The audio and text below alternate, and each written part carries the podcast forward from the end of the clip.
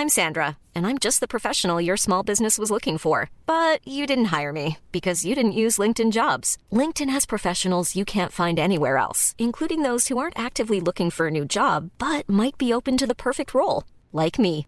In a given month, over 70% of LinkedIn users don't visit other leading job sites. So if you're not looking on LinkedIn, you'll miss out on great candidates like Sandra. Start hiring professionals like a professional. Post your free job on linkedin.com/people today. Bonsoir à tous et bonsoir à toutes. Bienvenue dans Punchline ce soir sur CNews. Il n'y a pas de guerre propre celle qui se déroule en Israël en riposte aux attaques terroristes du 7 octobre ne déroge pas à la règle. Face à la barbarie du Hamas qui a torturé, kidnappé, décapité, il n'y a malheureusement pas de place pour la faiblesse. C'est une guerre existentielle qui est en train d'être menée, celle de l'État d'Israël qui joue sa survie alors que dans le monde entier les attaques contre les juifs se multiplient. Dernier exemple en date, l'encerclement hier soir d'un avion en provenance d'Israël qui s'est posé lors d'une estacale au Daghestan, République russe à majorité musulmane. Il y a aussi ces visages d'otages qui réclament dans des vidéos du Hamas leur libération à Benjamin Netanyahou. Il y a la mort confirmée de la jeune Shani Louk, jeune allemande israélienne, qui était à la rêve partie du 7 octobre dont le corps décapité a été retrouvé. Il y a les morts de Gaza aussi, bien sûr, piégés sous les bombardements par un Hamas doublement coupable de les avoir pris en otage comme des boucliers humains. La semaine qui commence s'annonce décidément aussi sombre que les précédentes. On va en débattre ce soir dans Punchline. Mais tout de suite, il est 17h, l'heure du rappel des titres de l'actualité avec Isabelle Piboulot. Bonsoir à tous. Au 24e jour de guerre, la bande de Gaza est bombardée sans répit par l'armée israélienne. Plus de 600 cibles ont été frappées ces dernières 24 heures selon une annonce de Tsahal ce matin. Les combats au sol également sont intenses. Hier, l'armée israélienne a annoncé avoir augmenté le nombre de ses troupes à Gaza dans le but d'anéantir le Hamas. À Villers-Cotterêts dans l'Aisne, Emmanuel Macron a inauguré son grand projet culturel, la Cité internationale de la langue française. Dans son discours, le chef de l'État a clé l'écriture inclusive que le Sénat souhaite interdire. Le sujet sera débattu dans l'hémicycle à partir de 21h30. Le président a souligné l'importance de préserver les fondements de la langue française et de ne pas céder aux airs du temps. Et puis deux migrants retrouvés morts lors du sauvetage d'une embarcation dans l'archipel des Canaries. 209 personnes se trouvaient à son bord au large de l'île de Tenerife. Les Canaries font face cette année à leur pire crise migratoire depuis 2006. Plus de 23 500 migrants sont arrivés sur l'archipel espagnol entre le 1er janvier et le 15 octobre, soit 79% de plus qu'à la même période en 2022. Merci beaucoup Isabelle Pibolo. Tout de suite, on va se rendre sur le terrain en Israël où se trouvent nos correspondants Régine Delfour et Thibault Marcheteau. Bonsoir à tous les deux. Vous vous trouvez à Sderot et visiblement les combats s'intensifient sur le terrain. C'est bien cela Régine? Absolument, euh, Laurence. Les combats s'intensifient euh, dans la bande de Gaza par euh, Tsahal et pour des raisons de sécurité, l'armée israélienne Tsahal nous a demandé de ne pas donner notre localisation. Je peux vous dire que nous sommes à moins de 2 kilomètres de la bande de Gaza au, au nord-est. Et vous le voyez sur ces images de Thibault Marcheteau, cette fumée, puisqu'il y a eu des bombardements il y a à peine quelques instants. On entend les bruits sourds des tirs d'obus de mortier, mais aussi les tirs de mitrailleuses lourdes. Cela signifie qu'il y a des combats au sol. On sait que les soldats de Tsahal progressent vers euh, Gaza et euh, en réponse à ces euh, bombardements qui sont quand même intensifs, il y a des salves de roquettes qui sont tirées, notamment ici dans le sud, et nous avons à peine 10 secondes pour nous mettre à l'abri, même si les trois quarts de ces roquettes sont interceptées par le dôme de fer. Merci beaucoup, Régine Delfour, Thibault Marcheteau, euh, qui sont sur le terrain pour CNews. Rachel Canet essayiste, bonsoir. Euh, on voit euh, cette intensification sur le terrain. il y a l'armée israélienne qui progresse méthodiquement, c'est ce que vient de dire Benjamin Netanyahou. Et puis, il y a ce sentiment que dans le monde entier, en fait, les Juifs sont attaqués. Oui, parce qu'en fait, la stratégie du Hamas, c'est que Israël soit détestable et que les Juifs soient détestés à mhm. travers le monde. Et ça fonctionne. Malheureusement. Malheureusement. Voilà. Allez-y. Non, non, on le voit évidemment avec, euh, avec la manifestation, on le voit euh, sur euh, les réseaux sociaux, on le voit dans tous les milieux, dans tous les métiers, et que ça, ça, ça imbibe en fait l'ensemble de notre société, en tout cas occidentale. On va revenir sur la manifestation pro-palestinienne à Paris. Caroline Yadon, vous êtes députée Renaissance de Paris. les actes antisémites, me disiez-vous juste avant que nous prenions l'antenne, augmentent dans notre pays.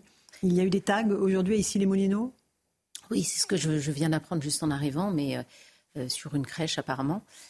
Mais en fait, on aurait pu penser que la barbarie à laquelle on a assisté le 7 octobre allait entraîner de l'empathie, allait entraîner une, prise de conscience dans tous les pays du monde, parce qu'il suffit d'être un être humain pour être doté d'empathie, euh, et notamment à l'égard des Juifs. On aurait pu penser ça. Mhm. Et contre toute attente, c'est le contraire qu'il se produit. Et l'horreur, la haine, la barbarie, la sauvagerie, la cruauté fait, font des émules. Des émules euh, dans tous les pays, d'abord arabo-musulmans, mais aussi dans nos pays occidentaux, mhm. où on assiste à des manifestations de haine, où on prend les résistants pour les terroristes et vice-versa, où on crache sur les cadavres et, sur, euh, et, et on dit aux survivants, vous n'avez pas le droit de parler parce qu'on vous dénie le droit de vous présenter comme des victimes.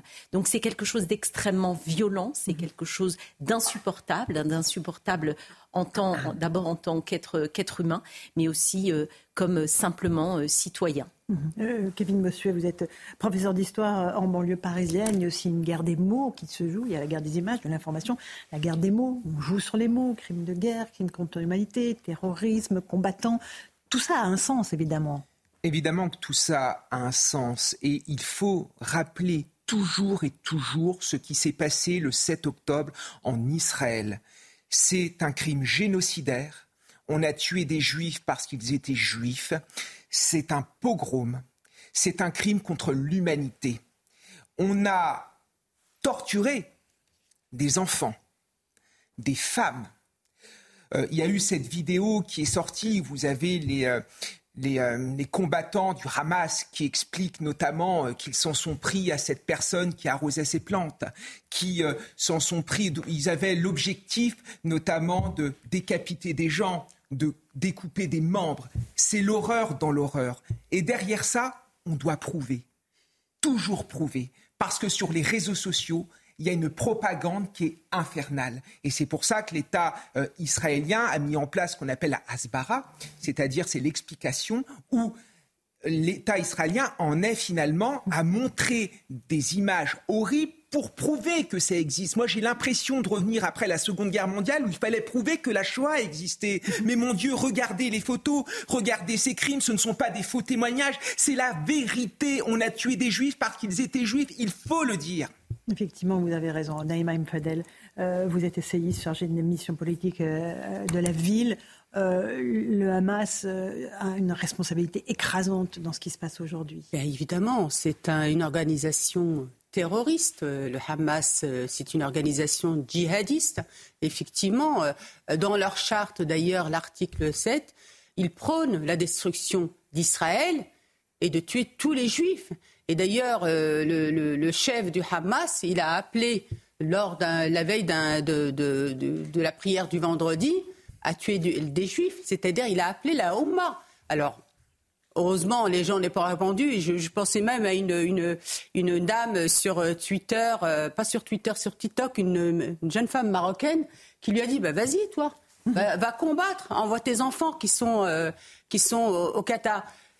C'est c'est-à-dire que ce qu'on n'a pas vu venir, et ça je le regrette, Madame Yadan, par rapport à Israël, à ce peuple qui n'a pas vu venir, en fait, cette menace mhm. du Hamas. Parce que dès le début, en 1987, il s'est créé en opposition au Fatah de Yasser euh, Arafat, et déjà dans sa charte, charte il appelait à la destruction d'Israël. Le Hamas ne veut pas la paix, ne veut pas deux États ne veut pas, n'est pas dans l'intérêt du mm. peuple palestinien. Au contraire, il dessert. Parce que comment on peut penser que les Israéliens ne veulent pas répondre? Ils sont, je vais vous le dire, hein, ils sont dans la, ils doivent répondre. Ils ne peuvent pas laisser ce qui s'est passé, ces atrocités, ces massacres, ce pogrom qui a, qui a eu lieu sans réponse.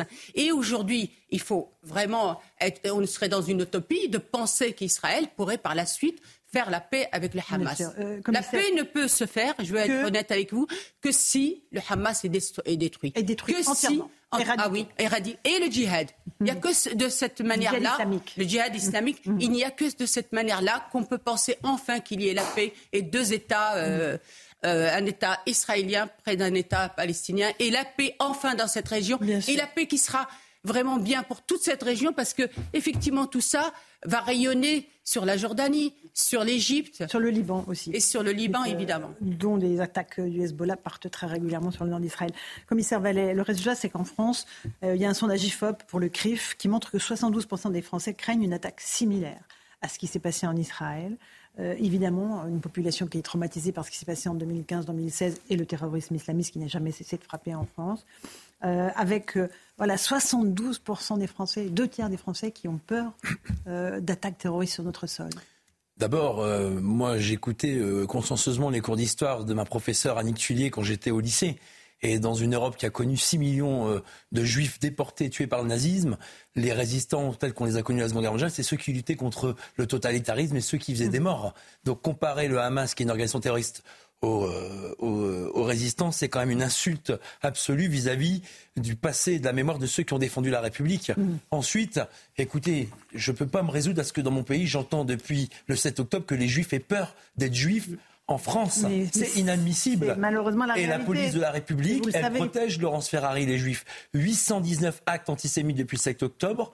414 interpellations sur le territoire national et sur Paris, ce qui fait froid dans le dos, c'est qu'un tiers d'auteurs d'actes antisémites sont des clandestins. En plus de violer la loi de la République pour venir sur le territoire national, ils se permettent de faire des victimes et qui plus est des victimes parce qu'elles sont juives. Donc moi je dis, il n'y a pas de difficulté sur ces personnes-là, c'est dehors, c'est expulsion immédiate. On ne peut pas se permettre d'avoir le luxe d'accueillir des gens illégalement et en plus de les laisser sur le territoire seul faire des victimes.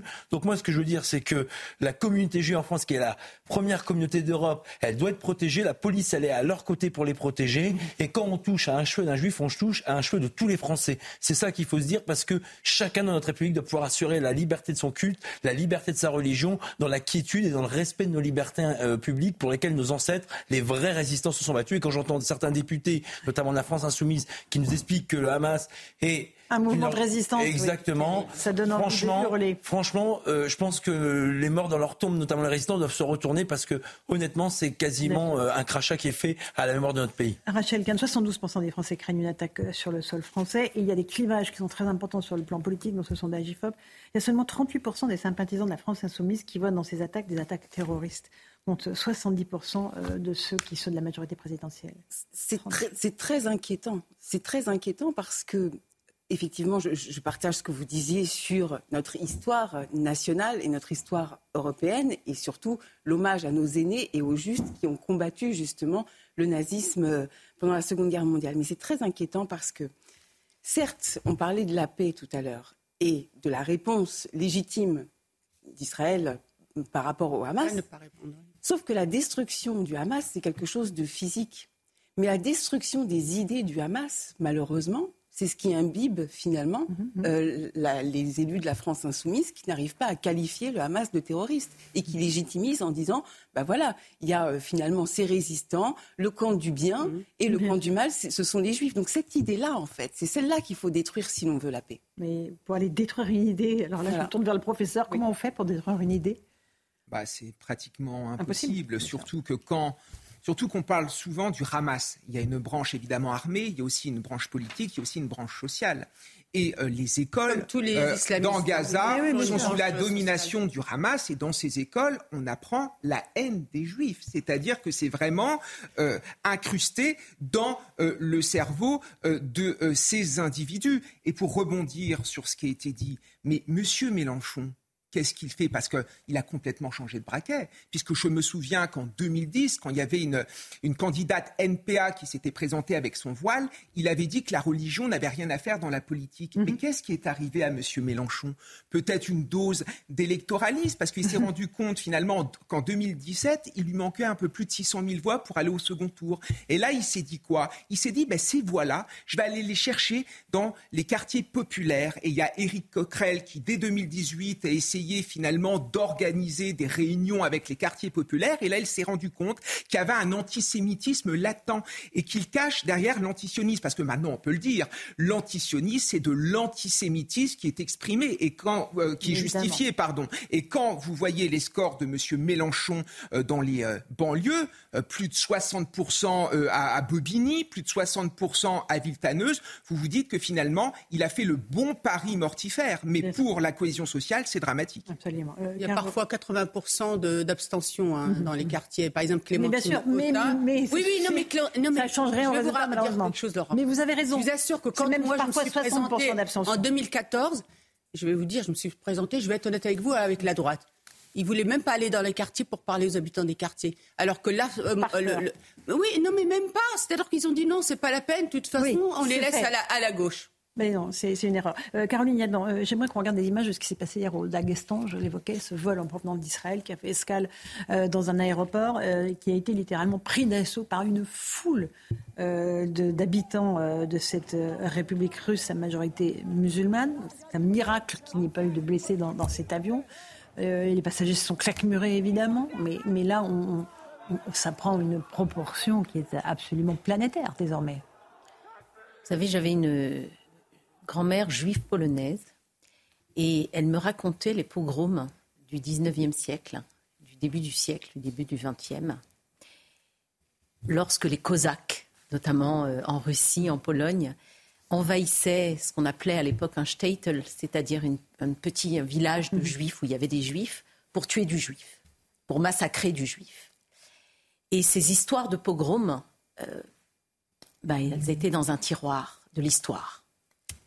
Et à aucun moment, il était concevable, euh, on, ne pouvait concevoir que ça pouvait se reproduire. C'est exactement ce à quoi on assiste aujourd'hui, en Israël d'abord, hier en Russie. Donc évidemment que c'est extrêmement inquiétant. Et je voudrais juste revenir euh, trois minutes sur, les, responsabilités. Parce que, alors, il y, a quand même une chose sur le sondage que vous avez cité. Mm-hmm je pense qu'il y a un chiffre qui est assez, euh, assez important. Seuls 8% des Français considèrent que les actes commis par le Hamas sont des actes de résistance. Donc on a quand même une grande majorité des Français qui savent que ce que euh, ce, ce, qu'indiquent les LFistes ne correspondent pas à la réalité et euh, que en fait LFI rejoint en réalité quelque part ce que disait Jean-Marie Le Pen lorsqu'il parlait d'un détail de l'histoire. Et j'en veux pour preuve les derniers titres de, Rival, de Rivarol et euh, du site Égalité et Réconciliation d'Alain Soral. Qu'est-ce que dit Rivarol? Jean-Marie Le Pen sauve l'honneur d'une classe politique et d'un pays totalement inféodé à une puissance étrangère et à un État terroriste. Inutile de rappeler que Rivarol, on est sur le, le, journal type de la droite nationaliste, raciste et antisémite.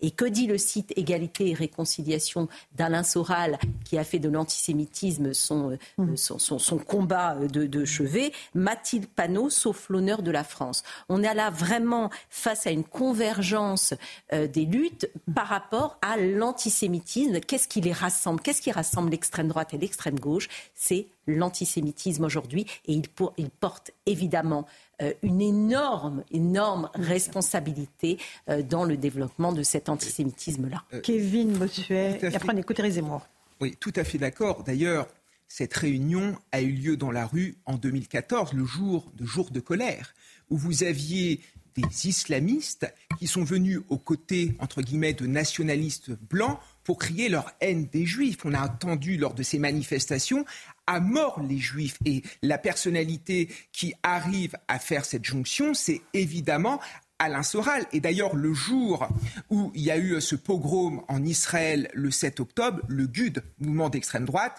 a tweeté Nikipa ni qui pas. Donc on voit bien ici que l'antisémitisme, évidemment, aujourd'hui est beaucoup plus présent à gauche, est présent dans une population arabo-musulmane, mais l'antisémitisme d'extrême droite n'a pas disparu. Absolument. J'aimerais qu'on écoute Éric Zemmour. Il est en Israël en ce moment pour euh, quelques jours. Euh, il estime que la guerre euh, de civilisation qui est menée aujourd'hui est absolument partout dans le monde. Écoutez-le. La guerre de civilisation, ce n'est pas qu'un concept.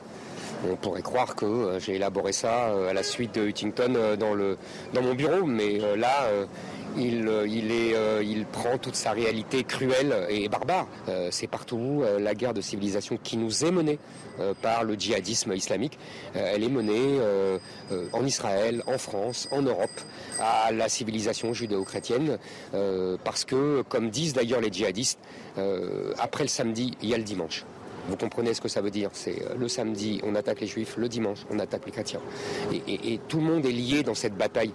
Tout le monde est lié dans cette bataille, Rachel Kahn alors, bon, moi, je ne partage pas forcément toutes les idées d'Éric Zemmour, mais je pense qu'effectivement, on est dans quelque chose de.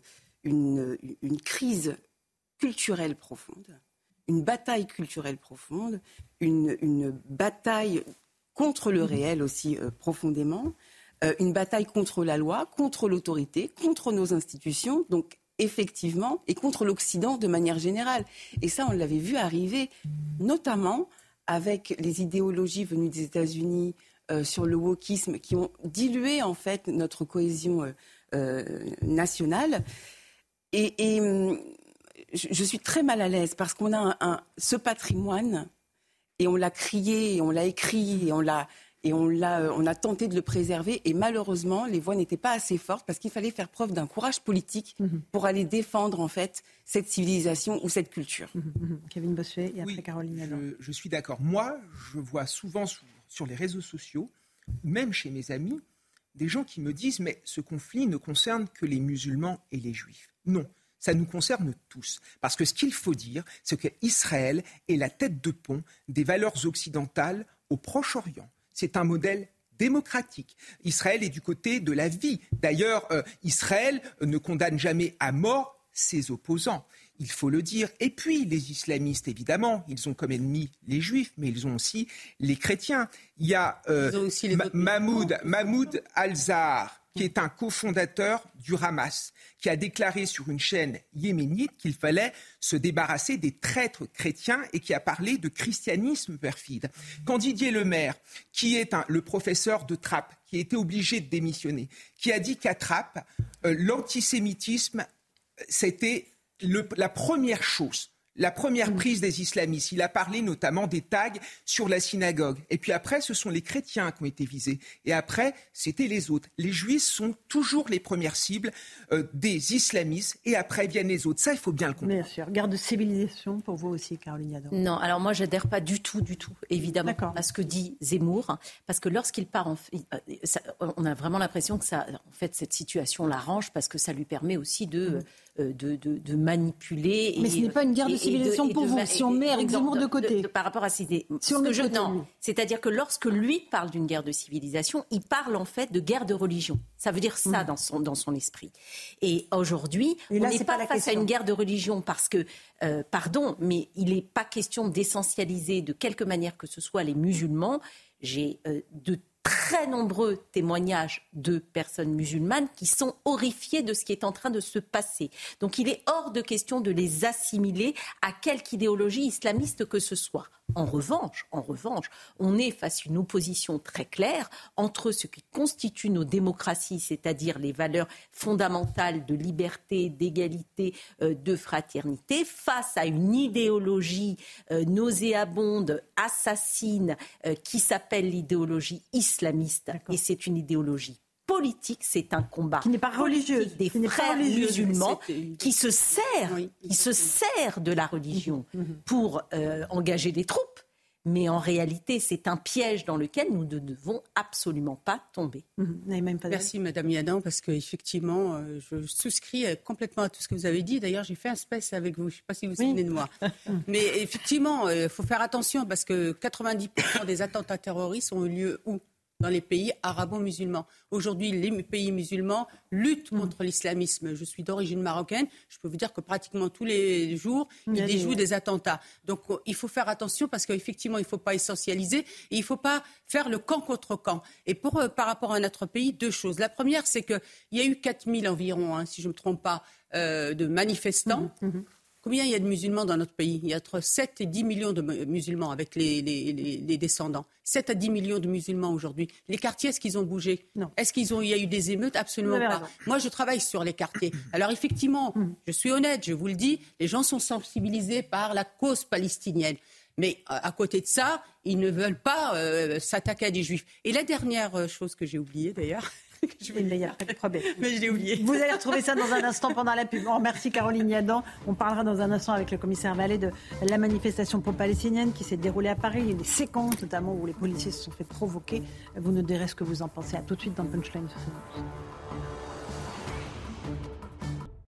17h30, on se retrouve en direct dans Punchline. Tout de suite, le rappel des titres de l'actualité avec euh, Isabelle Piboulot. Un Palestinien tué après avoir euh, poignardé et blessé un policier israélien à Jérusalem. Les faits se sont passés près de la station-service Mandelbaum. Les forces de l'ordre se sont lancées à la poursuite du suspect avant de le neutraliser. Le policier blessé, âgé d'une trentaine d'années, a reçu plusieurs coups de couteau au torse. Son état est grave mais stable. Ce drame en Isère, un homme de 20 ans a été tué par balle la nuit dernière. Hier, vers 22h30, la victime est grièvement blessée après avoir été touchée par à feu dans le village de Riou-Pérou. Hospitalisé en arrêt cardio-respiratoire à la clinique des Cèdres près de Grenoble, le personnel médical a tenté en vain de le réanimer. Trois personnes ont été placées en garde à vue. Et puis Gérald Darmanin reporte son déplacement à Mayotte de quelques semaines. Il était prévu mercredi et jeudi. En cause, la tempête Ciaran touchera la côte atlantique mercredi en fin de journée. Le ministre de l'Intérieur coordonnera donc entre autres la sécurité civile. Philippe Vigier ministre délégué aux Outre-mer, a lui été chargé de se rendre à Mayotte pour notamment travailler sur la question de l'eau. Merci beaucoup Isabelle Piboulot pour le rappel des titres de l'actualité. On se retrouve sur le plateau de Punchline. On va évoquer cette manifestation pro-palestinienne samedi après-midi à Paris qui s'est déroulée euh, euh, évidemment de façon pacifique. Le problème c'est qu'elle était interdite. Mais elle s'est déroulée. Euh, il y a eu, je crois, 1359 verbalisations, 21 interpellations. On va voir ça avec vous, avec commissaire Vallet. Mais, mais, il y a eu des dérapages verbaux, nombreux. On fait le point avec Juliette Sadat et on en débat ensuite. Un important dispositif policier pour contenir une foule de manifestants venus malgré l'interdiction.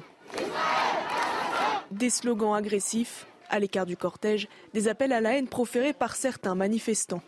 Ces vidéos ont été publiées sur X. Pire fait. Ça veut dire, pardon, pardon, pardon. Ça fait trois semaines qu'ils bombardent des innocents et les, à Gaza. Et les Israéliens massacrés, c'est quoi c'est quoi le prix de la guerre. Organisation terroriste ou pas le Hamas Organisation terroriste Ouais. Euh, comment il s'appelle? Sal, oui, Sal, terroriste. Et le, et le Hamas Et le Hamas, non. Organisation politique avec une branche armée. Au cours de la journée, quelques tentatives de cortège sauvage ont été dispersées par les forces de l'ordre. 21 personnes ont été interpellées. Plus de 1300 ont écopé d'une amende de 135 euros pour participation à une manifestation interdite. Pas de quoi décourager ceux venus crier leur inquiétude pour le peuple gazaoui. Il y a un génocide qui se passe, les gens soutiennent des gens qui sont en train de se faire tuer, des enfants, à qui on coupe l'eau, l'électricité, Internet. C'est pas normal que ça se passe comme ça. C'est pas normal qu'en France, on n'ait pas le droit de s'exprimer. Le rassemblement s'est globalement déroulé dans le calme. C'était le cas aussi à Marseille, où la manifestation a été cette fois-ci autorisée et qui a rassemblé près de 2000 personnes selon la police. Commissaire Vallée, on se pose la question pourquoi interdire une manifestation dont on sait qu'elle va avoir lieu? Quel est l'intérêt en réalité? Il n'y a pas d'intérêt d'interdire la manifestation. Oui, alors qu'elle a lieu, on l'a vu, 1400 euh, verbalisations. Oui, d'abord, c'est que les policiers ont travaillé. Il y a eu 21 interpellations aussi, notamment pour des atteintes euh, sur les policiers. D'abord, euh, on a effectivement une interdiction qui a été ordonnée par le préfet de police, qui a eu raison d'interdire parce que les renseignements de la préfecture de police de Paris expliquaient que le parcours, les participants pouvaient occasionner de graves troubles à l'ordre public et que si on avait laissé la, manifestation se dérouler de la place du Châtelet comme c'était prévu, c'était une déambulation, une déambulation avec des sites juifs ou des synagogues à proximité, on aurait expliqué que l'État a mal fait de ne pas l'interdire puisqu'il y aurait des dégradations. Moi, ce qui m'a marqué, euh, deux choses, si je peux me permettre, dans cette manifestation. La première, c'est certains propos tenus. Vous avez montré un extrait de ce père de famille avec sa fille qui, de prime abord, paraît très sympa et qui, d'une certaine manière, part euh, des euh, pirouettes arrivent finalement à véhiculer la haine et des messages qui sont odieux et qui sont anti-républicains. Et on se dit que si on a des personnes comme ça dans nos quartiers, dans nos territoires de la République, eh ben c'est malheureusement ces gens-là qui euh, transpirent des messages de haine. Et ensuite, je ne sais pas si vous le montrerez, j'ai diffusé sur mon compte Twitter mhm. l'invective d'une femme qui ah ben, s'en prenait à un policier. Si peut la diffuser, parce que, parce que ça évidemment, puis on va dire qui Parce que ça c'est le quotidien des policiers. ce n'est pas n'importe qui non plus. Exactement. Alors, on va vous montrer je crois que vous allez tous réagir. C'est une, activiste pro-palestinienne qui insulte un policier qui reste courtois et qui finit par l'interpeller. Regardez cette séquence. Reculez, vous reculez. C'est la loi. Non, c'est pas comme ça. C'est pas ah. ça la loi et c'est pas ça la doctrine du maintien de l'ordre. Va réviser ta doctrine, mon grand. Je comprends pas, madame. Tu comprends pas quoi Tu comprends pas quoi Doctrine du maintien de l'ordre, tu comprends pas Ça retourne à l'école alors. Ah. Vous avez une pièce d'identité, madame Vous avez une pièce d'identité Bah ouais, j'en ai une. Ouais, vous présentez une pièce d'identité. Non, vous présentez une pièce d'identité. Eh, mais comment Ça va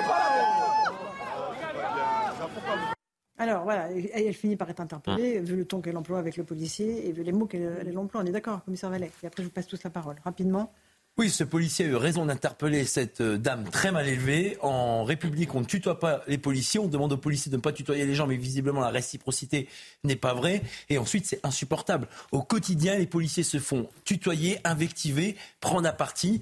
Et l'outrage, c'est pas simplement insulter ou tenir des propos euh, outrageants vis-à-vis du policier, mais c'est aussi atteindre à sa dignité et l'humilier en public. Là, elle a voulu donner un cours de droit euh, d'ordre public à nos collègues, et eh ben, elle va avoir un cours de droit pénal puisque le préfet de police a eu raison de faire un article 40 au procureur de la République pour qu'il y ait une garde à vue et une procédure judiciaire qui soit ouverte à compte de cette personne. Mais vous savez, c'est tous les jours les policiers qui mm. sont invectivés et sur lesquels nous on a nos images des caméras piétons. Moi j'aimerais bien qu'on puisse utiliser nos, caméras piétons et les images les diffuser au grand public. On a nos détracteurs et tous ceux qui parlent de violence policière qui les diffusent allègrement sur les réseaux sociaux sans cacher le visage de nos collègues et en les mettant en danger, en les jetant en pâture sur les réseaux. Là je dis que cette dame, c'est bien, elle a été filmée puis c'est pas n'importe qui. Alors, Son conjoint, c'est un responsable du journal Le Monde qui en plus qui s'occupe de la thématique, si j'ai bien compris, du Moyen-Orient et notamment de la thématique euh, israélo-palestinienne. Et donc elle se croit peut-être tout permis et il y a peut-être une condescendance de classe. les policiers, c'est pas les serpillères de la République, on n'est pas des paillassons sur lesquels elle essuie ses pieds. mépris de classe que je trouve insupportable, tout autant que le ton, mais il y a un mépris de classe, le tutoiement d'abord. On ne tutoie pas un officier de police. Et puis le mépris de classe, je ne sais pas ah si oui, mais, ah oui, ce qui est, terrible, c'est que... pas tous en même temps. Ce que j'ai exactement moi, ressenti euh, quand on, l'a vu hier, c'est extrêmement condescendant et méprisant. Et d'ailleurs, à la fin, elle lui dit, vous devriez retourner à l'école. Hum. Donc on voit bien euh, cette posture euh, de, mépris.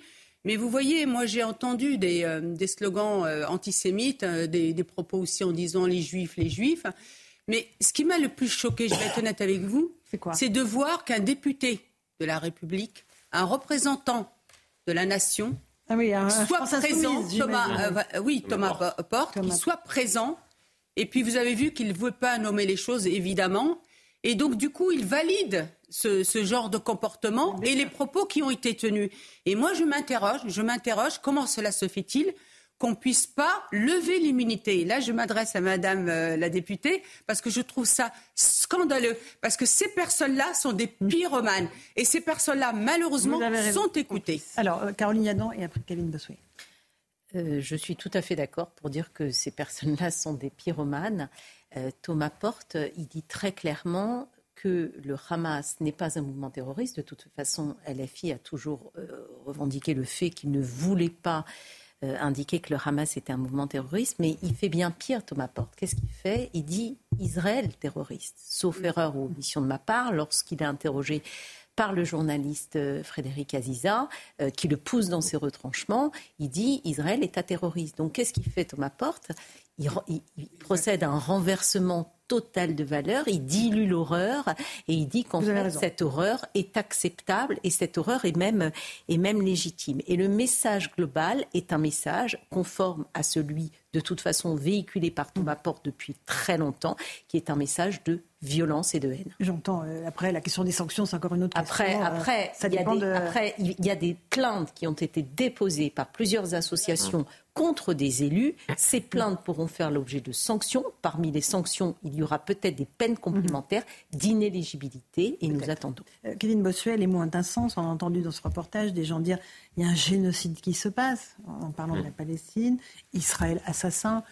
Pareil, ce sont des mots qui sont lourds de sens et de, symboles. Ce sont des mots qui sont lourds de sens, mais ça fait partie de la stratégie de retournement, parce que ceux qui ont vécu des actes génocidaires, c'est bien les Israéliens et c'est bien les Juifs, puisqu'ils ont été tués parce qu'ils étaient juifs. Et quand je vois cette dame, cette Louise Michel de la cause euh, pro-palestinienne, euh, atteinte de boboïte aiguë, euh, qui n'a que comme seul argument le mépris de classe, de s'en prendre lâchement à un policier, mais je me dis, mais, mais Qu'est-ce qu'elle fait de sa vie, cette dame mm. C'est quoi son but dans la vie D'aller manifester pour aller insulter nos policiers. Et ça, je ne sais pas pour qui vote cette dame, mais ça, c'est aussi l'électorat de Jean-Luc. Mélenchon. Ces bobos convertis au wokisme qui considèrent que les Israéliens sont des mm. criminels, sont euh, colonialistes et qui euh, finalement prennent la défense du peuple palestinien parce qu'ils estiment que euh, les Juifs en fait les Israéliens, mais derrière les Juifs,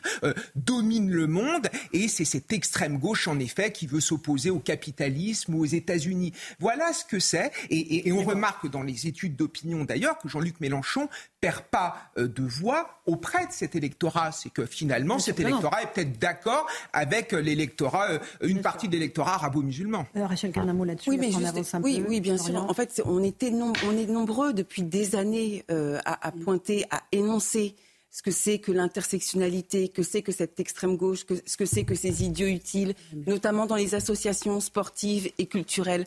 On n'a pas été très soutenus. Il a fallu attendre tous ces morts et ces prises d'otages là, en Israël, et cette montée d'un antisémitisme banalisé pour que maintenant euh, on puisse se, réveiller. Je, trouve ça. Euh, euh, comment dirais-je, euh, ça me perturbe beaucoup parce qu'on le savait. Et, par manque de courage, on a fait euh, la politique de l'autruche mmh. et au niveau de, l'autorité et de certaines institutions.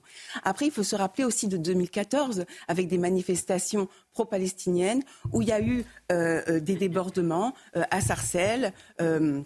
À, la Goutte d'Or, à, à, Bastille, etc., où il y avait à chaque mmh. fois pas un drapeau français. Aujourd'hui, ce que je remarque, il y a ce rassemblement-là, on a 36, 36 euh, Français qui sont morts et qu'il n'y a absolument rien, avec effectivement cet inversement dans une logique d'héritage marxiste où c'est la raison du plus, faible qui est toujours la meilleure. Et donc on a d'un côté bah, les Palestiniens et de l'autre côté effectivement un État terroriste Israël. Et comme c'est un État terroriste et que c'est le dominant et que hum. c'est le riche, etc., eh bien, il faut rayer Israël et les Juifs. C'est ça l'inversion. Hein, Absolument. Florian, un petit mot là-dessus. Oui, le meilleur moyen de, contrôler euh, un peuple, on l'a vu dans, le passé, c'est d'utiliser la propagande de l'émotion. Et c'est ce qui se passe. Et d'ailleurs, malheureusement, Israël est un petit peu euh, tombé dans le piège tendu par, par le Hamas. Euh, c'est-à-dire que en, opérant, et c'était d'ailleurs l'une des craintes du président de la République, en opérant comme cela une contre-attaque terrestre, comme, comme le pays le fait actuellement, c'est utiliser en ce moment même par le Hamas et par euh, les détracteurs euh, d'Israël pour dire regardez, en utilisant justement euh, l'émotion du, mm. du, du, peuple et, d'ailleurs de, certains qui, qui, ont adhéré à, cette cause-là, pour légitimer d'une certaine manière ce qu'a réalisé le Hamas le 7 octobre dernier. On parlait à l'instant d'inversion des valeurs et c'est exactement ce qui est en train de se passer.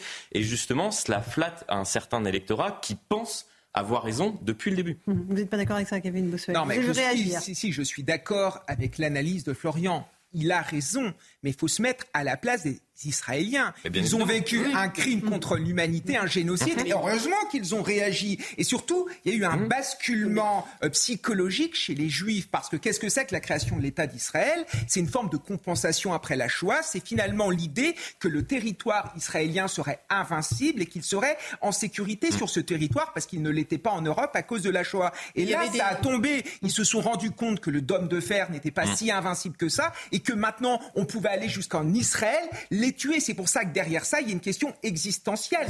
Et les Juifs se sentent en, danger dans leur existence même. Dans leur essence même. Caroline, oui, je, je, pense, je pense quand même que dans leur grande majorité, les Français savent faire la différence et comprennent que s'il peut y avoir une symétrie dans la souffrance d'une mère qui perd son enfant, évidemment, c'est une souffrance atroce et personne ne peut accepter cette souffrance-là il ne peut y avoir une symétrie en termes de responsabilité.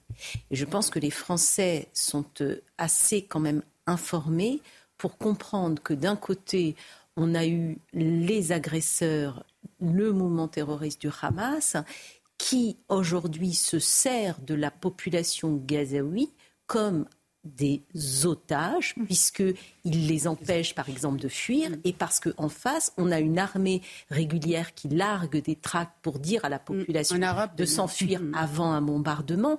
Qui aurait pu penser une seconde après les attentats qu'on a connus du Bataclan, les attentats de novembre 2015, lorsque la France a été bombardée Raqqa est-ce que quelqu'un a eu l'outrecuidance de dire armée française, armée terroriste. En aucun cas. Pourquoi? Parce qu'il est tout à fait logique, normal et salutaire pour un État d'aller combattre le terrorisme lorsqu'il vient frapper sur ces terres. J'aimerais juste profiter euh, de la présence du commissaire Vallet pour euh, évoquer euh, quelque chose qui n'a rien à voir avec le débat concernant Israël, mais qui quand même est très symbolique du niveau de violence qui monte dans notre société. C'est ce qui s'est passé au stade Vélodrome dimanche lors de la rencontre, avant la rencontre en réalité Olympique de Marseille, Olympique de Lyon, avec ce bus qui a été caillassé et des blessés parmi les Lyonnais. Explication de Mathilde Libanais et je vous passe la parole ensuite. Hier soir, à quelques minutes de la rencontre de cette dixième journée de Ligue 1, le bus transportant l'équipe lyonnaise est caillassé aux abords du stade Vélodrome.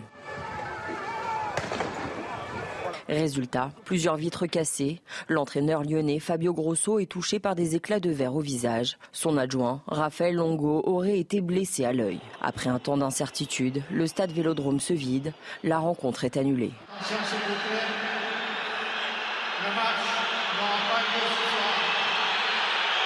Une déception pour les supporters. Il n'y a pas vraiment de mots pour décrire la situation, mis à part qu'on est dégoûté ce soir. Une fois de plus, les, supporters marseillais ont se fait remarquer. Franchement, voilà, nous on a fait le déplacement, on a pris sur notre temps, on est venu au stade pour voir le match. En plus, on était content parce qu'on a affronté Lyon. Euh, voilà, vraiment dégoûté, il n'y a pas d'autre mot que, que, dégoûté. La ministre des Sports, Amélie Oudéa Castera, a vivement réagi aujourd'hui sur cet incident qu'elle qualifie de révoltant et inadmissible. Ces abrutis qui gâche la fête de près de 70 000 personnes, c'est une interdiction judiciaire de stade pour 5 ans. Mais vous n'avez juste pas votre place dans nos stades. Elle demande qu'une enquête soit menée rapidement et les responsables sanctionnés. Ce qui est arrivé, évidemment, euh, est, désespérant, euh, Mathieu Vallet. Et ça, ce n'est pas. Il y a toute une, atmosphère hein, autour de ça. Il y a les caillassages, les insultes homophobes, les insultes antisémites, évidemment, les cris de singe. C'est tout un contexte, hein, évidemment. D'abord, dans notre pays, c'est inquiétant de savoir qu'il faut 465 policiers pour sécuriser une rencontre sportive entre l'Olympique lyonnais et Marseille quand on joue au vélodrome. Moi, ce que je dis hier, c'est que ce n'était pas des supporters qui ont agressé, qui ont caillassé, qui ont blessé le coach sportif de Lyon, Fabio Grosso et son adjoint, avec le visage ensanglanté qu'on a pu mmh. voir sur les images. Et en fait, ce sont des sauvages, ce sont des voyous. Et effectivement, au-delà des condamnations verbales, il faut de l'action maintenant. Les juges devront, j'espère, interdire de stade, puisque c'est valable pour les abords de stade comme dans l'enceinte des stades. Ces individus interpellés, il y en a neuf, pendant au moins cinq ans, c'est la durée maximale prévue par la loi. Ça veut dire qu'à chaque rencontre sportive, ils iront pointer avant, pendant et après au commissariat. Et j'ai une pensée pour ces quatre CRS blessés mhm. et ce policier de la compagnie départementale d'intervention des Bouches-du-Rhône. Imaginez-vous, c'est sauvage. Il y a un CRS hier qui a pris un coup de batte de baseball dans la nuque lorsqu'il a protégé les bus des supporters lyonnais. Il a perdu connaissance, il a été retroussé par ses collègues, assisté par ses collègues, et finalement, son état aujourd'hui n'inspire plus d'inquiétude. Mais voilà aujourd'hui où on en est, et d'ailleurs, on demande la même chose pour les manifestations. Hooligans, Black Bloc, même combat, donc même sanction, c'est-à-dire qu'on n'a toujours pas cette disposition que le ministre de l'Intérieur nous a promis, c'est que le préfet, parce que moi j'ai confiance au préfet de la République, comme beaucoup de Français, puisse interdire, quand les juges ne le font pas, des personnes qu'on connaît que trop bien, dont les services de renseignement peuvent nous donner toute la litanie de leur œuvre et de leur passif et de leur passé, et sur lesquels on pourrait dire, pendant les manifestations comme pendant les matchs de foot, on ne veut pas des gens qui sèment le chaos, la violence et la terreur. Et ça, ça serait une mesure de bon sens qui aiderait les policiers, qui les protégerait et qui permet, j'en terminerai là, de dire on ne prive pas les 65 000 supporters de foot, mais on prive ces gens violents d'aller dans les stades pour saccager les rencontres sportives, j'allais dire les manifestations, parce que je vous ai dit, c'est les mêmes profils. Neuf euh, interpellations, il y en a eu plus d'interpellations ou pas Non, alors il n'y a pas plus d'interpellations. Par contre, il y a des enquêtes judiciaires qui sont ouvertes. Effectivement,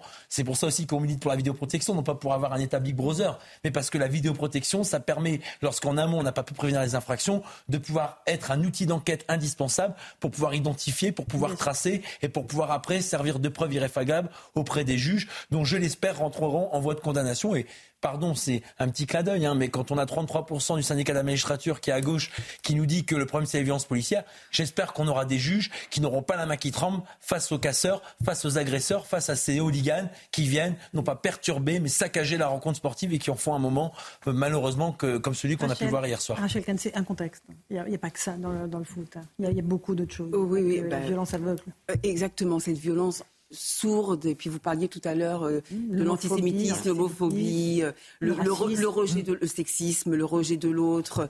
Euh, en fait, c'est aux antipodes de toutes les valeurs du sport, de la charte olympique qu'on va devoir appliquer dans moins d'un an.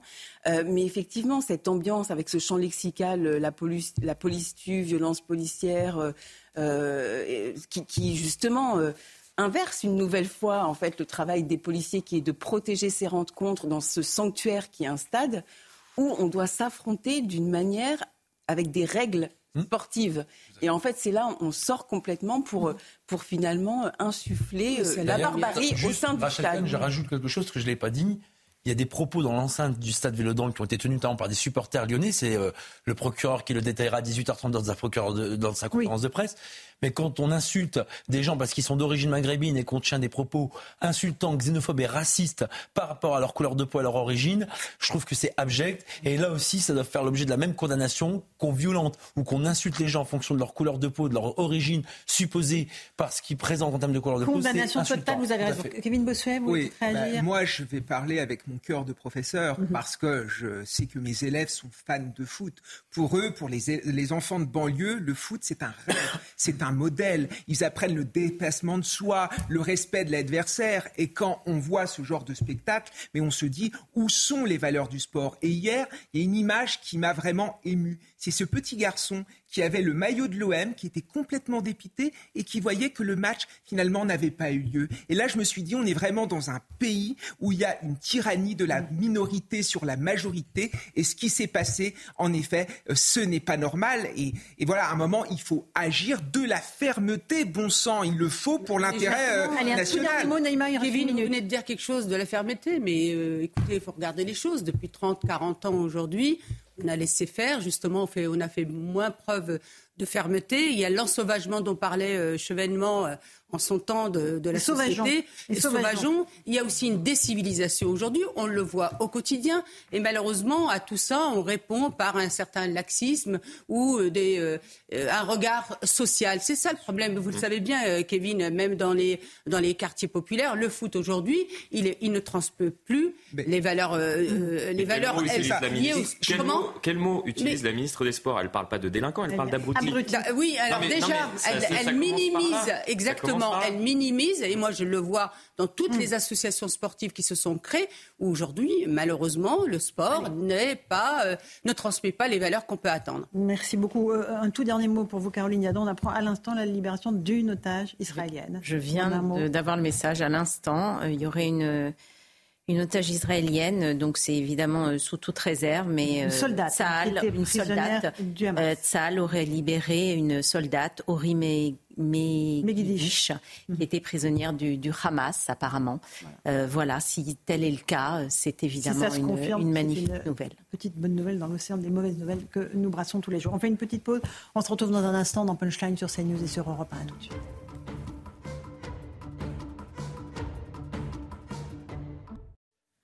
Bonsoir à tous et bonsoir à toutes. Bienvenue dans Punchline ce soir sur CNews et sur Europe 1. Elle s'appelait Shani, Shani Look. Elle avait 23 ans. C'est l'un des tout premiers visages d'otages que nous avons vu apparaître après les pogroms du 7 octobre en Israël. Elle dansait avec ses amis dans un festival de musique en plein désert quand le cauchemar est apparu sous les traits des terroristes du Hamas armés de Kalachnikov.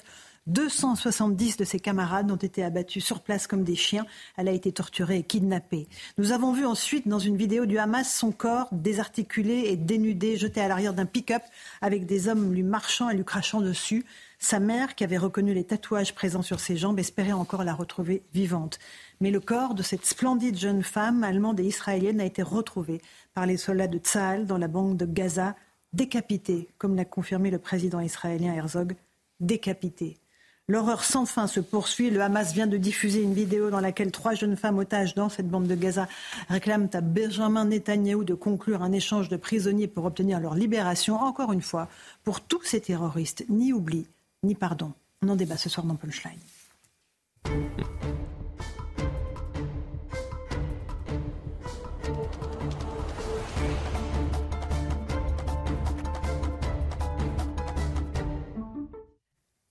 Et les 18h, bienvenue dans Punchline sur CNews et sur Europe 1. D'abord, le rappel des titres de l'actualité. Au 24e jour de guerre, la bande de Gaza est bombardée sans répit par l'armée israélienne. Tsahal progresse méthodiquement. Selon Benjamin Netanyahu, plus de 600 cibles ont été frappées ces dernières 24 heures.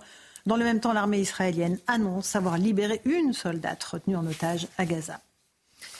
Deux migrants ont été retrouvés morts lors du sauvetage d'une embarcation dans l'archipel des Canaries. 209 personnes se trouvaient à son bord. Les Canaries font face cette année à leur pire crise migratoire depuis 2006. À Villers-Cotterêts, dans l'Aisne, Emmanuel Macron a inauguré son grand projet culturel, la Cité internationale de la langue française. Dans son discours, le chef de l'État a taclé euh, l'écriture inclusive quand que le Sénat souhaite interdire. Le sujet est débattu dans l'hémicycle ce soir à partir de 21h30. Le président a souligné l'importance de préserver les fondements de la langue française et de ne pas céder aux airs du temps. Enfin, une nouvelle attendue avec impatience euh, en France, c'est bien l'Allemagne. En Allemagne, l'inflation a de nouveau nettement ralenti en octobre pour atteindre 3,8% sur un an. C'est le plus bas niveau depuis août 2021 harmonisé pour être comparé à ceux des autres pays de l'Union européenne. Les prix à la consommation allemands avaient augmenté de 4,3% en glissement annuel au mois de septembre. Voilà, il est 18h01 et une quarantaine de secondes. On se retrouve euh, sur le plateau de Punchline, Europe 1 et CNews avec Rachel Kahn, essayiste. Bonsoir. Bonsoir Laurence. Euh, Kevin Bossuet, professeur d'histoire en banlieue parisienne. Bonsoir. Bonsoir Nous sommes avec Florian Tardif, journaliste politique à CNews. Bonsoir Florian. Bonsoir Laurence. Nous avons le plaisir de recevoir le général Vincent Desportes. Bonsoir général, l'ancien directeur de l'école de guerre et Naïma Mfadel, essayiste et chargé de mission politique de la ville. Bonsoir, à tous. On va commencer, si vous le voulez bien, par euh, cette jeune femme dont je vous parlais il y a quelques instants, Shani Louk, 23 ans, morte après avoir été enlevée le 7 octobre par le Hamas. Euh, sa mort a été confirmée aujourd'hui par le ministère israélien des Affaires étrangères. Explication et récit de Célia Gruyère. C'est un sort tragique pour la jeune Shani Louk. Sa mort a été confirmée ce dimanche par les autorités israéliennes dans un message sur les réseaux sociaux. Nous sommes dévastés d'annoncer que le corps de Shani Louk, germano-israélienne de 23 ans, a été retrouvé et identifié. Nos cœurs sont brisés. Que sa mémoire soit une bénédiction. Elle avait été enlevée le 7 octobre dernier, alors qu'elle participait à la rave party dans le désert de Negev, où le Hamas a tué 270 personnes. La jeune femme apparaît alors dans une vidéo. On la voit à moitié dénudée à l'arrière d'un pick-up. Elle est allongée face contre terre, visiblement inconsciente, entourée d'hommes armés. Sa mère, Ricarda Louk, l'avait reconnue notamment par ses tatouages et sa coiffure. Elle avait alors multiplié les appels à l'aide. On m'a envoyé une vidéo où j'ai clairement pu reconnaître ma fille. Elle était inconsciente dans la voiture avec les Palestiniens. Je demande de l'aide et des informations à ce sujet. Je vous remercie. Son corps n'a pas été retrouvé. Seul son crâne et des fragments d'os l'ont été et son ADN a pu être identifié. Selon sa mère, Shani Louk aurait pu être tuée dès les premières heures de l'attaque, le 7 octobre dernier. C'est terrible, Rachel Kahn, parce que c'était un des premiers visages, je disais, des otages, euh, cette rêve partie, ces jeunes qui dansaient en plein désert pour la paix, euh, d'ailleurs. Et, le, sort de cette jeune femme euh, a ému la planète entière. Entière, absolument. Puis, cette, cette, jeune femme belle, en, en, pleine force de l'âge, enfin en pleine vie, dans l'amusement, effectivement, sur ce festival euh, pour, pour la paix, euh, elle est devenue très rapidement le, symbole de, l'horreur. Euh, effectivement, le témoignage, c'est très difficile de, commenter le témoignage de, de cette maman qui reconnaît en fait, c'est impossible, c'est invivable, c'est insoutenable, c'est inqualifiable. mais ce qui est encore plus perturbant, c'est qu'elle est de nationalité germano-israélienne. Et ce que ça raconte aussi, justement, par rapport à notre histoire, euh, c'est quelque chose de magnifique qui a été heurté euh, comme mhm. ça par l'horreur. Voilà. Euh, Kevin Bossuet, sur cette jeune femme, visage des otages. Il y en a tant, il y en a plus de 230. Hein. C'est ça, c'est un symbole. C'est le symbole de l'innocence, c'est le symbole de la vie, c'est le symbole d'une jeune fille qui aimait s'amuser puisqu'elle était à cette rêve partie. Moi, il y a un autre otage aussi qui m'a brisé le cœur, c'est le petit Ethan de 12 ans, mhm. comme ça, kidnappé. Euh, alors français, un petit français. Euh, on se rend compte à quel point l'horreur a sonné sur Israël le 7 octobre. Encore une fois, il faut le rappeler, le but c'était de détruire, le but c'était de faire mal, le but c'était de briser. On a quand même retrouvé euh, des, corps carbonisés de gens qui ont été sans doute été brûlés vivants. On a retrouvé euh, cette femme complètement éventrée. On a sorti le fœtus pour décapiter aussi bien la femme que le fœtus. Donc on, nous dit qu'on raconte des choses horribles, mais il faut être factuel. Mm. C'est la réalité des choses. Il faut se rendre compte de ce qui s'est passé. Et Rachel disait quelque chose de...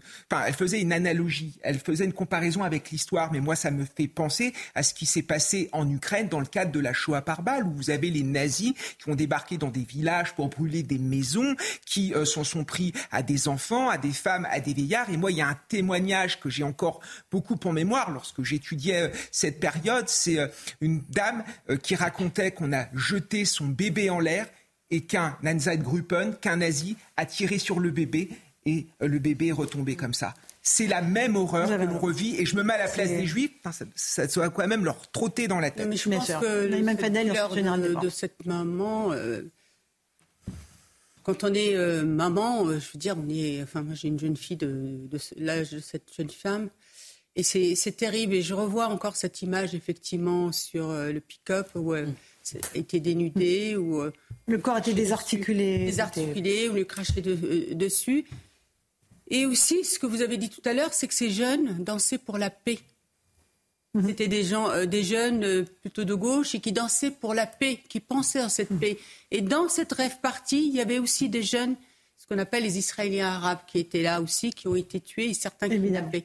Ces, ces atrocités, elles sont terrifiantes et en fait, elles disent quelque chose aussi de, du limite, de la limite de notre humanité. Mhm. Souvent, on se dit c'est pas possible, mais en fait, on voit bien que l'homme est possible de tout. Euh, général, on va venir avec vous dans un instant sur l'aspect purement militaire de ce qui se passe sur le terrain. Mais là, on voit qu'il y a un chantage terrible autour du sort des otages. Euh, je le dis, une vidéo qui a été euh, diffusée par le Hamas. On voit trois otages israéliennes demander à Netanyahou de les libérer, de faire un accord d'échange de prisonniers. Il y a à l'instant l'armée israélienne qui annonce avoir libéré une de ses soldates. Euh, c'est un marchandage qui est en cours ou pas tant que ça en ce moment sur les otages? D'abord, je voudrais juste rebondir sur ce qui vient d'être dit. Je crois qu'à nouveau, ça nous apprend que l'homme est capable du pire.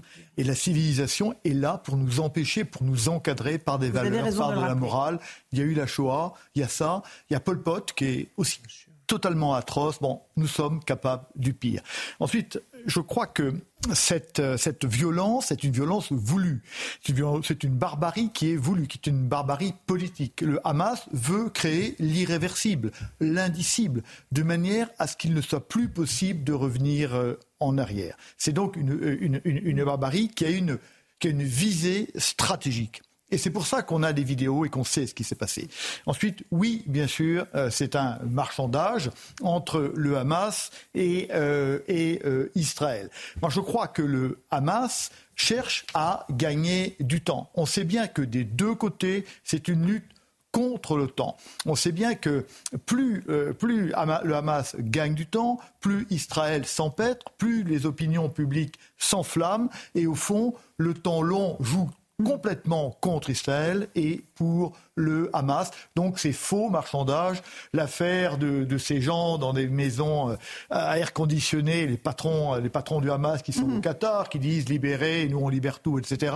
C'est juste une manœuvre dilatoire pour gagner du temps. C'est du marchandage de temps. Mhm. effectivement, Kevin Bossuet, vous vouliez réagir là-dessus, sur le oui, temps Oui, mais je, suis d'accord. On se rend compte que plus le 7 octobre s'éloigne, plus il y a un retournement de l'opinion publique. Et c'est pour ça que finalement, le Hamas est en train de gagner. Et la question que je me pose, est-ce que tous les otages sont entre les mains du Hamas? Est-ce qu'il n'y en a pas qui sont entre les mains du djihad islamique ou d'autres personnes? On ne sait pas. Parce que le problème pour Otsal, c'est évidemment de localiser euh, les otages et de les identifier. Hein. Le, Hamas, euh, par son porte par son porte-parole parle de 50 otages morts. Est-ce que c'est vrai ou est-ce que c'est faux? En tout cas, encore une fois, ça pèse dans la balance au niveau de l'intervention terrestre. Parce que comment intervenir quand on sait qu'il y a la vie euh, de ces otages sur la balance? C'est très compliqué. Mhm, effectivement. On va écouter maintenant Benjamin Netanyahu euh, qui a évoqué euh, l'offensive qu'il mène en ce moment même.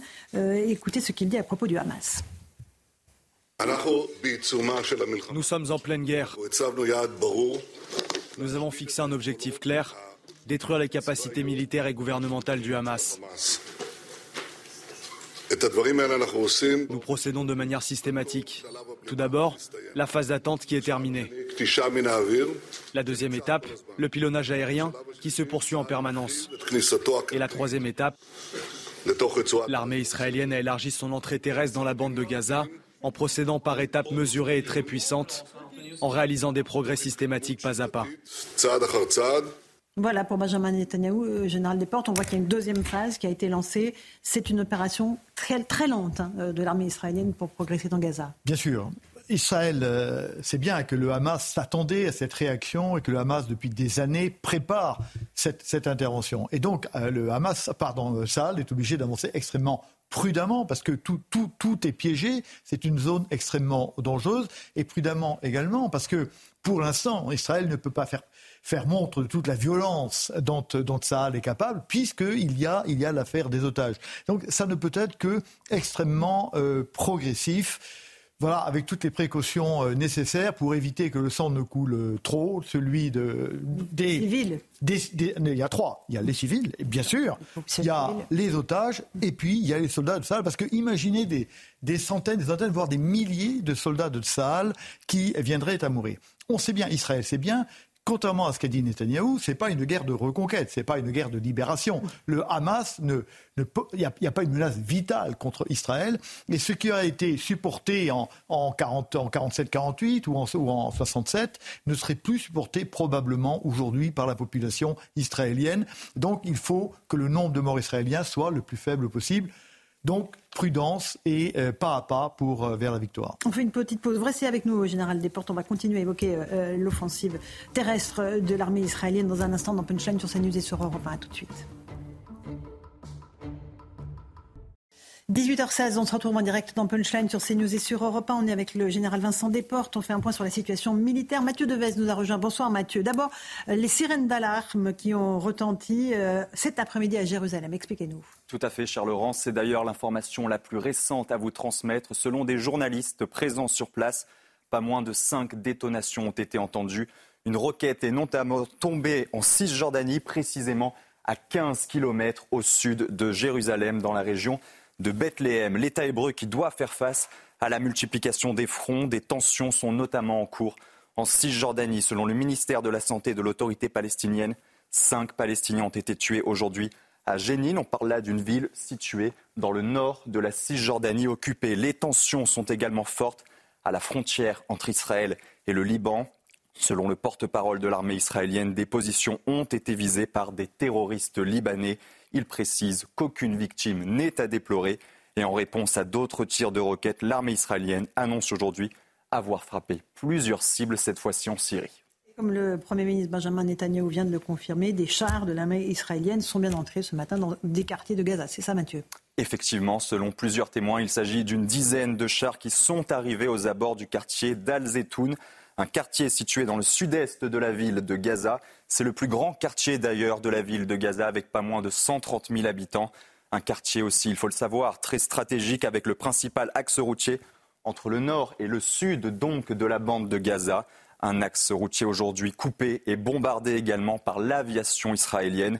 L'armée indique enfin avoir tué des dizaines de terroristes dans la bande de Gaza. Elle dit aussi avoir frappé plus de 600 cibles, oui, en 24 heures. Merci beaucoup, Mathieu Devez. Euh, général des Portes, vous nous disiez tout à l'heure, le Hamas avait anticipé évidemment euh, la, réponse de l'armée israélienne. Euh, il y a la question des tunnels, hein, on appelle ça le métro de Gaza. Mhm. Est-ce que l'armée israélienne pénètre dans ces tunnels ou pas du tout? Est-ce qu'elle se contente d'opérations en surface? Alors, l'armée israélienne sait bien que la guerre des tunnels serait une guerre extrêmement meurtrière et donc elle ne la conduira que si elle est condamnée à le faire. Elle se rappelle évidemment Mariupol. Mariupol, c'est la dernière guerre des tunnels quand l'armée russe euh, veut prendre Mariupol et, bombarde Mariupol pendant des mois. Et le combat lui-même dure trois mois. Pourquoi? Parce que les défenseurs ukrainiens sont jusqu'à des profondeurs très importantes dans les souterrains de l'usine euh, Azovtal. Et donc là, il y a 4 ou 5 000 Ukrainiens qui se défendent contre 5 ou 6 fois plus de Russes. Là, ce n'est pas 4 ou 5 000 euh, combattants du Hamas, c'est entre 25 000 et 30 000. Mhm. Donc on voit bien que cette guerre des tunnels serait extrêmement compliquée. Donc moi je pense que on va aller observer, mais qu'on réglera le problème des tunnels autrement. Le monde d'aujourd'hui parlait de, de, de, façon de boucher les tunnels, enlever l'oxygène ou, ou, les inonder, ce qui est tout à fait possible. Mais je crois que la particularité des tunnels, c'est qu'elle est un égalisateur technologique. Une fois C'est-à-dire ben, C'est-à-dire qu'une fois que vous rentrez dans le tunnel, vous combattez avec un couteau et un pistolet, point barre. Et que donc, là, il n'y a plus l'avantage technologique, technologique qu'a de tout, de tout temps eu Par rapport au Hamas. Et donc, s'il faut le faire, ils le feront. Mais ce sera une toute petite partie de l'armée, parce que c'est un combat particulier, et ce seraient donc des forces spéciales israéliennes spécialement entraînées à ce combat. Encore une question, et après je passerai la parole à nos autres euh, invités. Sur la trêve humanitaire euh, qui est réclamée euh, par certains, elle est rejetée pour l'instant par Israël. Pourquoi? Parce que ça permettrait aussi, d'une certaine façon, au Hamas de reconstituer ses forces. je crois que dans cette affaire-là, il faut voir deux impératifs, un impératif tactique et un impératif stratégique. Qu'est-ce qu'impératif tactique, il est clair que toute pause arrange euh, le Hamas qui se reconfigure, se prépare, etc. Mais en même temps, il faut qu'Israël soit capable, pour lui-même, de conduire cette guerre-là. Et moi, je pense que si Israël ne fait pas montre d'humanité vis-à-vis de la population gazaoui, l'opinion publique internationale, assez rapidement, exercera une pression telle qu'il n'arrivera pas à achever sa guerre. Donc, je pense qu'on a, on a ces deux, la tactique et la stratégie qui s'opposent. Moi, je pense que la tactique doit se soumettre à la stratégie et que si Israël veut continuer sa guerre, elle ferait bien de paraître plus humaine que les gens euh, contre qui elle se bat. Sinon, on est condamné euh, à avoir des scènes comme il s'en est produit hier soir au Daghestan, où un avion en provenance d'Israël qui faisait juste escale a été assailli par des milliers de personnes euh, de cette population majoritairement musulmane. C'est bien cela. Bien sûr. Le, conflit peut s'embraser au niveau mondial. Il, est, il, est, déjà. Il, est, déjà. en France, il est à New York. Enfin, pas, c'est pas sous forme de conflit. Mm. Et, et, je pense que le grand ennemi d'Israël, c'est l'opinion publique internationale. Et c'est donc il faut travailler là-dessus autant que sur le Hamas s'il veut si Tsahal veut parvenir à réduire le Hamas. Est-ce qu'on euh, peut entendre ça, Rachel Kahn, qu'il faut que Israël fasse preuve de mesure dans sa réponse? On parlait de la proportionnalité de la réponse quand on voit les crimes commis, l'abomination des crimes commis. Voilà, on, sait que c'est difficile. Évidemment, mais c'est tout à fait juste et c'est le choix le plus difficile. C'est comme euh, la question du pardon. C'est le pardon, c'est le truc le plus difficile aussi.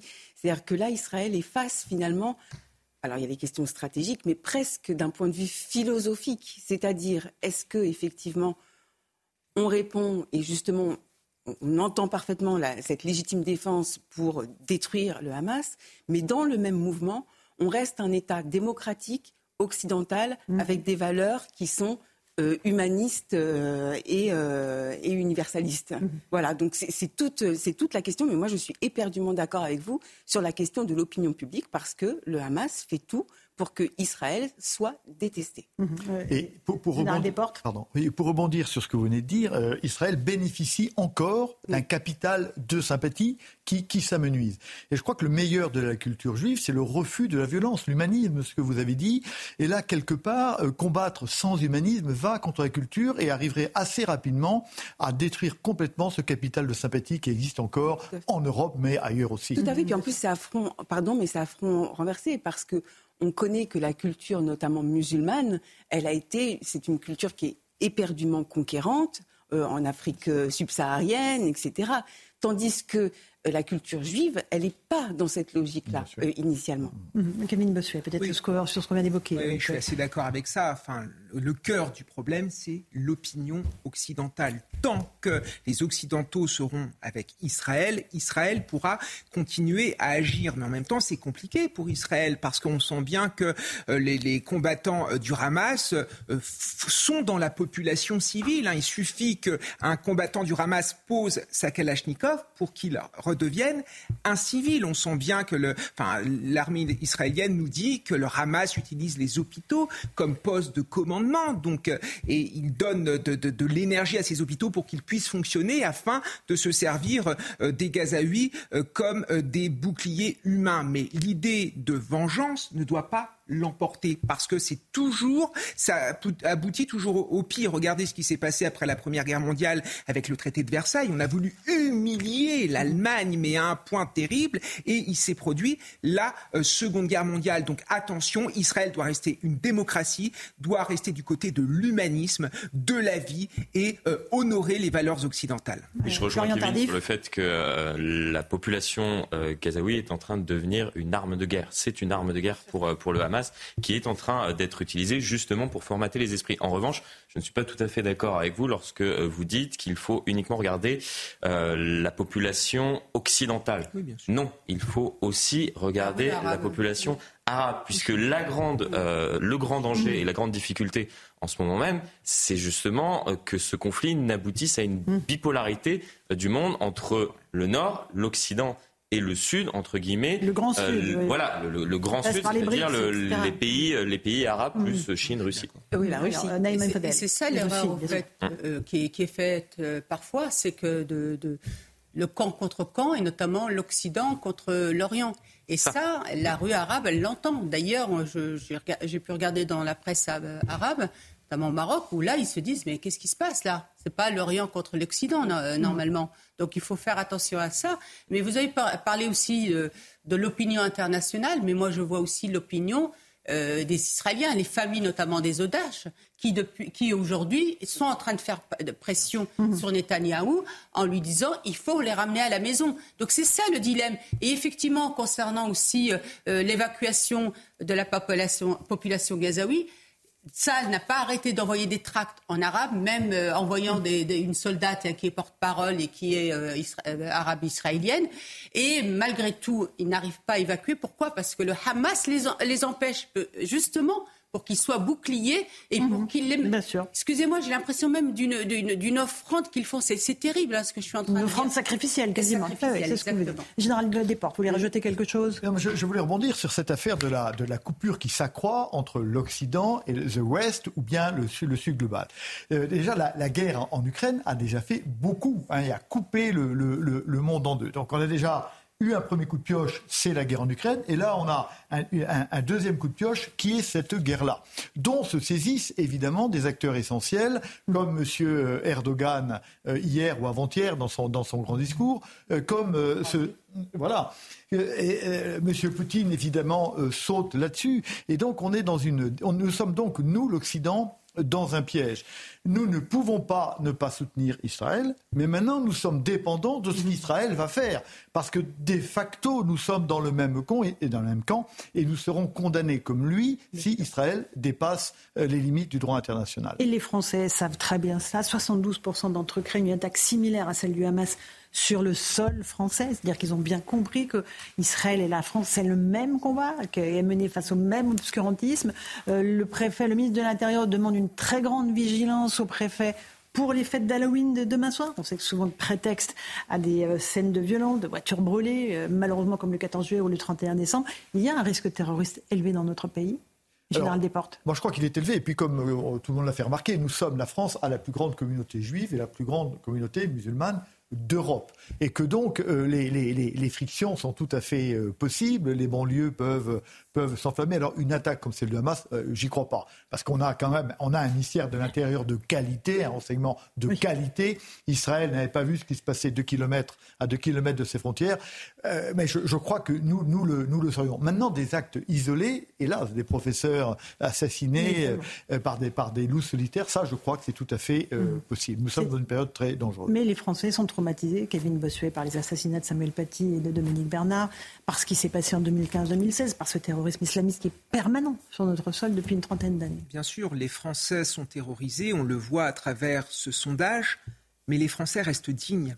Les Français restent debout. Un sondage IFOP pour le CRIF. Les Français restent debout. Les Français n'ont pas oublié leurs valeurs leur valeur de tolérance, leur valeur d'humanité. Et c'est ça qui nous fait tenir par rapport aux terroristes, par rapport aux islamistes qui veulent finalement nous déshumaniser, qui veulent nous faire entrer dans, le, spirale de dans la spirale de l'intolérance et de la violence. Et je trouve quand même que le peuple français, face à tout ce qui, euh, tout ce qu'il a vécu, et reste quand même droit. Et... J'entends, Kevin, mais je pense que le peuple français, il veut plus des bougies, des ah, et des fleurs. Ah, c'est terminé. Ah, mais ça, je suis parfaitement d'accord. Et moi, ce qui m'a scandalisé, c'est les discours après euh, la mort de ce professeur qui a été mm. assassiné. Moi, j'ai vécu euh, la mort de Samuel Paty dans l'éducation nationale, j'ai vécu la mort de ce professeur dans l'éducation nationale. J'ai eu l'impression d'entendre les mêmes discours, les mêmes trémolos dans la voix. Il faut mettre en avant les bougies. Yaka Foko, Yaka Foko. Et à la fin, il n'y a rien. Il faut comprendre que la lutte contre l'islamisme ne se gagnera pas avec des petits cœurs ou des Yaka Faucon. À un moment, il faut agir. Et s'il faut remettre en cause, par exemple, les institutions européennes ou la CEDH, il faut le faire. C'est une question de vie ou de mort. On doit mhm. défendre notre civilisation. Mhm. Oui, quelle est l'équation pour euh, arriver à un attentat Équation, euh, excusez-moi le terme, peut-être, mhm. pour arriver à un attentat terroriste, il faut un individu radicalisé et un élément déclencheur. On l'a vu euh, avec, avec le drame d'Arras encore une nouvelle fois. Est-ce qu'on peut agir sur l'élément déclencheur? Malheureusement, non. Est-ce qu'on peut agir sur les individus radicalisés? On en sait qu'on en a un certain nombre en France. Oui. Et je rejoins ce qui vient d'être dit. Il faut absolument agir et de manière euh, sévère. Pour, euh, pour euh, de nouveau. Ce qui a été dit, c'est-à-dire qu'on a égrené hein, tous ces attentats, toutes ces personnes, ces victimes, etc. Mais on sait aujourd'hui que dans notre pays, on a près de 6 000 radicalisés, dont la moitié sont des étrangers. Et qu'on est incapable de, de renvoyer et puis on va dire autre chose, qu'on loge, qu'on nourrit, qu'on entretient. C'est quand même assez terrible avec, euh, avec la peur qu'il passe euh, à, l'acte. Et puis je rejoins tout à l'heure ce que disait Rachel. Moi, vous savez, je travaille sur la politique de la vie, sur les quartiers depuis les années, début des années 80. Et moi, j'ai vu le basculement. C'est-à-dire que moi, je trouve que notre pays a failli. Mhm. A failli à faire France, a failli à faire euh, à sa devise une France une et indivisible. Et quand la gauche est arrivée au pouvoir et qu'elle n'a eu de cesse de racialiser, d'assigner à, origine sociale, à identité, ou euh, moi je me souviens d'un slogan en 83, je vous assure qu'il m'avait vraiment... Euh, c'était poignant ce slogan, c'était la France euh, a besoin, comme une mobilette, elle a besoin de mélange pour avancer. Mmh, absolument. Petite pause, le temps du rappel des titres de l'actualité 18h31 sur Europe 1 et sur CNews avec Isabelle Pipoulot. Au 24e jour de guerre, la bande de Gaza est bombardée sans répit par l'armée israélienne. Plus de 600 cibles ont été frappées ces dernières 24 heures. Les combats au sol s'intensifient. Hier, l'armée israélienne a annoncé avoir augmenté le nombre de ses troupes à Gaza dans le but d'anéantir le Hamas. Dans le même temps, Tzahal annonce avoir libéré une soldate retenue en otage à Gaza, où 230 personnes se retrouvent toujours aux mains du Hamas. Selon les médias israéliens, l'otage secouru est le colonel Ori Qui avait été enlevé dans la base militaire de Nahal Oz, située à la frontière sud. Et puis en France, des tags antisémites ont été constatés sur les murs d'une crèche à Issy-les-Moulineaux, rue Jules-Édouard Voisambert. Depuis l'attaque du Hamas le 7 octobre, 819 actes antisémites ont été recensés en France, donnant lieu à plus de 400 interpellations. Par ailleurs, près de 5300 signalements ont été reçus par la plateforme Pharos. 300 ont abouti à une judiciarisation. Merci beaucoup Isabelle Piboulot. Tout de suite, on va rejoindre en direct à Tel Aviv François Pupponi euh, qui se trouve euh, en voyage en Israël. Bonsoir François Pupponi, ancien député. Euh, vous avez passé plusieurs heures à Ashdod, à Sderot. Vous avez rencontré des survivants, des gens qui ont survécu aux attaques du 7 octobre. Qu'est-ce qui vous a le plus marqué, François Pupponi? Ce qui m'a le plus marqué, c'est d'abord de côtoyer, d'être confronté à l'horreur absolue, euh, aux traces des attentats, aux familles euh, qui ont été touchées. Euh, on a vu ce qui s'est passé concrètement. Donc c'est extrêmement éprouvant et, sincèrement entre ce que l'on imaginait vu de Paris, même quand on a vu des, vidéos et la réalité, il, y a, il y a un fossé. C'est terrible. Ce que les Israéliens ont vécu le 7 octobre est tout simplement apocalyptique. Et puis après, ce que l'on a découvert aussi, c'est un pays qui a bien entendu été touché le 7 octobre, mais qui s'est tout de suite relevé. Et, qui est décidé à aller jusqu'au bout. J'entendais les commentaires que vous faisiez sur votre plateau. Sincèrement, je pense que personne et rien ne pourra arrêter les Israéliens. Nous étions à deux kilomètres de la bande de Gaza et nous entendions, pendant que nous visitions euh, Sderot, nous entendions les, les bombardements israéliens. Je pense qu'ils iront jusqu'au bout. En tout cas, c'est tous les intervenants que nous avons vus depuis hier nous disent nous irons jusqu'au bout. Nous n'arrêterons pas tant que le Hamas n'aura pas disparu. François vous avez aussi rencontré un rabbin dont le travail est de reconstituer les corps, parce qu'il y a des corps qui sont voilà, en, mille morceaux, pour leur donner une sépulture, c'est bien cela? Oui, bon, deux choses. D'abord, il y a encore des corps qui n'ont pas pu être identifiés, tellement ils ont été torturés, brûlés. malgré toutes les nouvelles technologies. Et puis, vous savez, dans la religion juive, il faut enterrer quelqu'un avec l'intégralité de, son corps. Ça fait partie de la tradition juive. Et, ce rabbin, son travail, c'est justement de reconstruire les corps. Et, trois semaines après, il y a des personnes qui, pas, qui sont très religieuses, qui n'ont pas pu être enterrées, car le corps n'a pas pu être encore complètement reconstitué. Et c'est le travail des associations. Donc, on a passé euh, une heure avec ce rabbin qui nous a expliqué ce qu'il vit et, tout ça surréaliste, inimaginable. Il ne pouvait même pas l'imaginer. Il vivait euh, à côté de Gaza depuis plus de 40 ans. Et donc son travail, c'est celui-là, mais il n'est jamais, nous n'aurions pu imaginer être obligé de faire ça euh, dans telles conditions en Israël. Vous avez rencontré des rescapés, un militaire notamment. Euh, euh, ils, sont, ils sont sous le choc. Ils sont dans quel état d'esprit, tous ceux qui ont survécu à ces attaques? Alors, là, ils sont tous très combatifs. Bon, mais très très vite, on pose des questions, on, est là pour essayer de comprendre et, de faire dire les choses. Et, les deux questions qui arrivent le plus rapidement possible, c'est mais où était l'armée? Et, et, pourquoi les services de renseignement Là, le militaire nous avons rencontré est un militaire qui est maintenant hospitalisé, mais qui était euh, à la limite de Gaza, à la frontière. Il a été blessé. Euh, ses, ses, camarades ont été, euh, eux, arrêtés. Ils sont des otages du Hamas à Gaza. Et, et les questions, c'est où, où, était l'armée? Vraiment, parce que ce que nous avons découvert aussi, c'est que certains militaires qui étaient à la frontière, comme ils n'étaient pas des combattants, mais étaient là pour surveiller les, les écrans, les ordinateurs, n'étaient pas armés. Donc il y a eu des dysfonctionnements. Et puis très très vite, euh, en fait, beaucoup de soldats euh, israéliens ont été tués parce qu'ils étaient dans leur famille, ils étaient euh, au repos, mais ils avaient leurs armes sur eux et ils sont partis combattre. Ils ont limité le nombre de morts faits par le Hamas, mais ils ont été très très vite tués par le Hamas. Et donc le nombre de militaires et de policiers israéliens qui ont été tués est un nombre très important parce que ils se sont défendus comme ils pouvaient devant des gens extrêmement entraînés.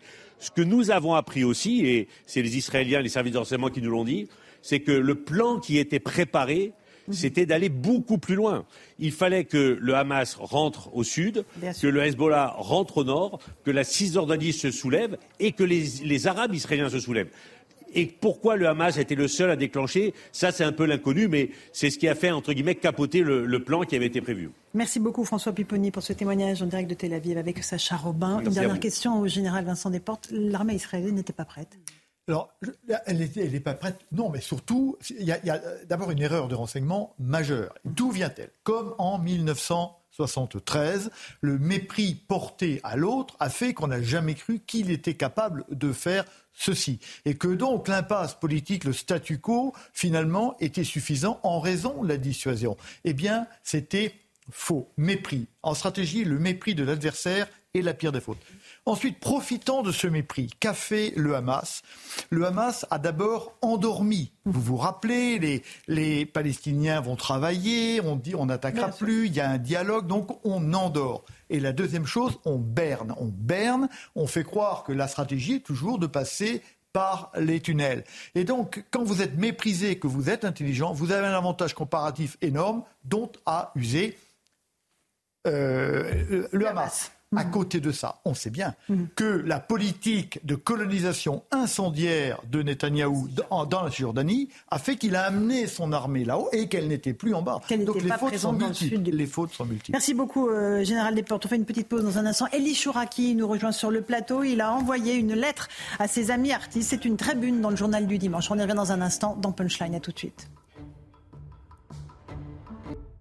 18h42, on se retrouve en direct dans Punchline sur CNews et sur Europe 1. Elie Chouraki est notre invité. Bonsoir Elie Chouraki. Euh, vous êtes euh, réalisateur, scénariste. Vous avez publié hier dans le journal du dimanche une tribune, une lettre à vos amis artistes, lettre à mes amis artistes, euh, qui ont signé dans l'Humanité, le journal dont vous dites qu'il n'en a que le nom, une tribune en faveur de quoi de, des Palestiniens, de la Palestine. Qu'est-ce que vous leur dites à ces amis artistes? Non, parce que vous savez, j'en ai assez de de l'incompétence, j'en ai assez de la, de, la bêtise des gens. Je veux dire, à un moment donné, quand on signe quelque chose, dans une situation aussi grave que celle que l'on vit, qui dépend, dont dépend non seulement le sort d'Israël, mais peut-être une sorte d'une, le sort d'une part de l'humanité, on ne peut pas signer des choses en se laissant entraîner par Roquela Diallo, qui est aussi co-signataire, par notre euh, prix Nobel de littérature qui euh, euh, n'a pas une tendance voilà, pour, mm-hmm. pour, de sympathie pour Israël il faut faire attention à ce qu'on fait. Je connais beaucoup de gens qui ont signé. C'est des gens sympathiques, merveilleux. C'est pour ça que j'ai traité les choses de cette façon, pour leur montrer que comment dire que les choses n'étaient pas aussi simples que ça, qu'on ne pouvait pas simplement dire tout est blanc et tout est noir. En plus, j'ai été extrêmement choqué. Mhm. Il y a eu le 7 octobre. Silence radio des, euh, artistes. Pendant deux semaines.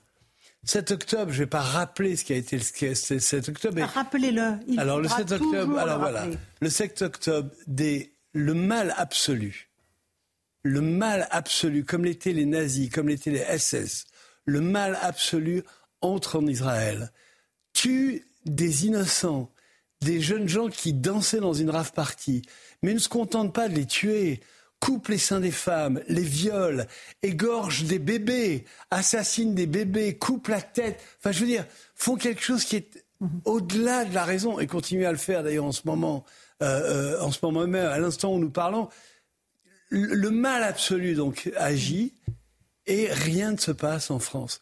Moi, je suis détruit. J'écris. Euh, je, D'abord, j'arrive plus à dormir. Je, je, je, je n'arrive pas du, tout à dormir depuis, depuis le, le, le, 7. Et j'écris un peu, mais je. Mhm. Et puis, à un moment donné, j'ai envie d'écrire ça. Alors, ce que vous dites, Elie Chouraki, dans cette tribune, vous vous adressez à vos amis en leur disant euh, Vous venez de raccrocher, vos enfants sont au chaud, ils vont bientôt s'endormir dans leur lit velouté, vous allez les embrasser en leur racontant peut-être une, une comptine, puis vous allez signer cette pétition qui euh, condamne avec la même ampleur, entre guillemets, les crimes de guerre du Hamas et ceux du gouvernement israélien. Et puis après, hop au parce que demain, je dois jouer la comédie, chanter, faire l'artiste. Euh, ah, je ne sais pas très très bien où sont Gaza et la Cisjordanie, ni combien il y a de kilomètres entre Jérusalem et Tel Tel Aviv. En fait, ces gens ne savent rien. Ce sont des ignares. C'est pas que ce sont des ignares, mais vous savez, c'est très franchement, je suis très sensible à ce qui se passe en Ukraine. Mais si vous me demandez à quel endroit est Mariupol par rapport à Moscou, à quel... il y a des choses que je ne sais pas. Mhm. Euh, sur le plan des idées, je sais que j'ai plus de tendance à, à être dans un camp que dans l'autre. Mais là, on est sur un, crime contre l'humanité, sur quelque chose de précis. Et je reviens à ce que je disais tout à l'heure, pendant deux semaines, silence radio, silence absolu, et tout à coup cette tribune qui met sur le même plan les crimes euh, du 7 octobre et une réponse euh, de, de, de, de, de l'armée israélienne. Que ferions-nous aujourd'hui, à Dieu ne plaise, si en France nous avions l'équivalent en proportionnalité démographique de, de, de 12 000 personnes assassinées, 2 000 personnes enlevées par des fous furieux du Hamas, que ferions-nous? Nous resterions à Paris, euh, les bras croisés, notre président dirait à l'armée, ben non, restez dans vos casernes, faut faire une, faut faire une réponse proportionnée. Mais on est chez les fous. Donc voilà, aujourd'hui, Tsahal, et c'est dur, et devant l'armée israélienne, et devant un dilemme qui est terrible. C'est-à-dire que le Hamas l'a mis dans une impasse. Soit on tue des, innocents, dont des otages. Mhm. Parce que le Hamas, quand on dit que le Hamas a pris 220 otages, c'est pas vrai. Le Hamas a pris 2 220 000 otages. 2 220 otages. Il a pris toute sa population, la population de Gaza, plus les otages. Soit on reste les bras croisés et on laisse ce mal absolu s'installer. Je crois, moi, et je le dis avec euh, beaucoup d'amitié pour mes amis musulmans, beaucoup d'amitié pour mes amis arabo-musulmans et mes amis arabes, que ce soit bien clair. Je crois, moi, qu'aujourd'hui, tous ceux qui ont le désir de faire en sorte que leurs enfants vivent heureux dans, dans des démocraties apaisées doivent être derrière Israël pour éradiquer ce mal absolu. Vous racontez l'histoire dans votre euh, papier, dans votre tribune, de, ce, de cet homme qui s'appelle Avi, qui lui ne peut plus fermer les yeux parce que quand il les ferme, il voit les tueurs du Hamas arracher du corps de sa fille Déborah, son ange, le bébé qu'elle portait, d'un coup de couteau, éventrer le bébé, sa petite fille qui n'est pas encore née. Vous oui, parce qu'ils ont que cet homme-là ne vit plus, en fait. Voilà, ils ont fait un ça. Vivant. Et c'est ça, nous, vous savez, nous, nous sommes la, la, la, la démocratie molle. Nous savons de, deux générations qui n'ont pas connu la guerre, trois peut-être. Euh, on est né euh, dans les années 50, euh, on a bien mangé, bien ri, on a bien baisé, on a bien fait la fête, on a tout fait, gratos. Tout ça au service de la République et joyeux. Et puis tout d'un coup, on se retrouve devant une situation. On va dormir tous les soirs, on a nos enfants qui sont grands, ils vont à l'école, tout ça nous paraît normal. Eh bien non, ça n'est pas normal, car nous guette la haine, la détestation. Nous guette le mal absolu. Le mal absolu est toujours là. Il s'est appelé SS pendant des années. Il s'est appelé Mer Rouge pendant d'autres années. Il s'est appelé euh, euh, Rwanda pendant d'autres années. Maintenant, il s'appelle Hamas, Iran, Hezbollah. Djihad islamique, il faut le savoir. Mhm. Ce sont les groupes extrémistes musulmans qui veulent notre mort. Elie Chouraki est l'invité d'Europe 1 et de CNews. En réponse à ce qu'on disait au début de l'interview, Benjamin Netanyahu vient de dire qu'il n'y aura pas de cessez-le-feu. Il refuse un cessez-le-feu. je vous dis, parce qu'ils sont devant une impasse. Qu'est-ce qu'on fait? Alors, dites-moi, donnez-moi une, donnez une solution si tout d'un coup on arrête. Si tout d'un coup l'armée israélienne arrête, qu'est-ce qui va se passer? Le Hamas va se réinstaller, ils vont à nouveau creuser des tunnels, on va à nouveau, nous, les Européens, les Américains, leur envoyer des subventions qui, au lieu de servir à faire des ports, des aéroports, à faire des universités, à faire des écoles, à faire des crèches, mhm. va servir à, faire plus de roquettes, à faire plus de tunnels. C'est impossible, c'est horrible, je souffre tous les jours pour les, les populations qui sont sous le feu. Mais vous savez, il y a peut-être une chose aussi qui peut se passer et pourquoi les Gazaouites n'accueillent pas les, les Sahel comme une armée de libération? Parce qu'après tout, ils sont otages du Hamas depuis des, décennies. Après tout, pourquoi est-ce qu'ils ne disent pas, ben voilà, c'est notre occasion de nous libérer de cette horreur-là? Mmh, mmh, mmh, C'est la vraie question. Rachel Kahn, euh, j'imagine ce que dit Elie qui résonne en vous. Et absolument, déjà la question du silence, parce que euh, le silence, c'était le même pendant la Seconde Guerre mondiale en France. Le silence, c'est celui du silence des voisins lorsque vous avez vos grands-parents qui sont embarqués pour aller à Pithiviers, Bonne-la-Rolande ou à Auschwitz. C'est ce, silence-là. Après, deuxièmement, il y a cette notion de fraternité, c'est-à-dire que les personnes qui ont signé sont nos concitoyens et que nous, nous avons un lien avec Israël, justement. Et qu'en fait, ce qui est aussi fou, il y a effectivement le 7 octobre, il y a effectivement ce génocide, euh, mais que nous n'ayons pas en fait cette fraternité où nous, en tant que concitoyens, on a été entendus par nos frères. Et ça, ça, ça me révolte.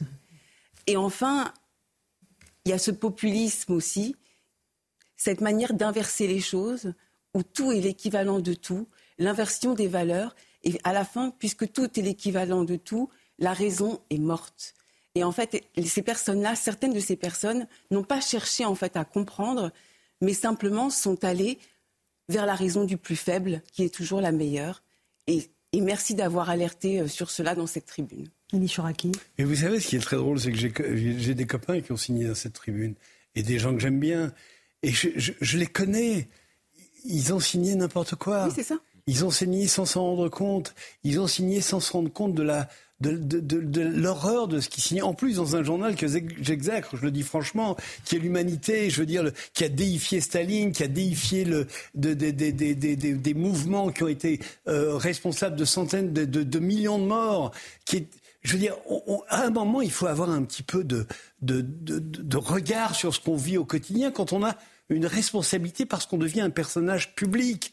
Comme moi, je m'exprime. Je sais que je suis un personnage public. Je sais qu'il y a certaines personnes qui me détestent, mais je sais qu'il y a certaines personnes qui me haïssent. Et je veux autant convaincre ceux qui me détestent que rassurer ceux, que, ceux qui, ceux qui m'aiment et ceux qui me haïssent aussi. Mhm. La question des otages, Elie Chouraki est évidemment centrale, 230 otages. Au mois du Hamas, on a appris qu'une jeune euh, israélo-allemande, Shani Louk, est, finalement morte. Décapitée, oui. Saal euh, a sauvé une soldate qui était aux, mains du Hamas. C'est un dilemme cruel aussi, euh, le sort oui, mais Je, crois que, vous savez, malheureusement, on, donne la réponse en le disant qu'est-ce que vous voulez faire sinon?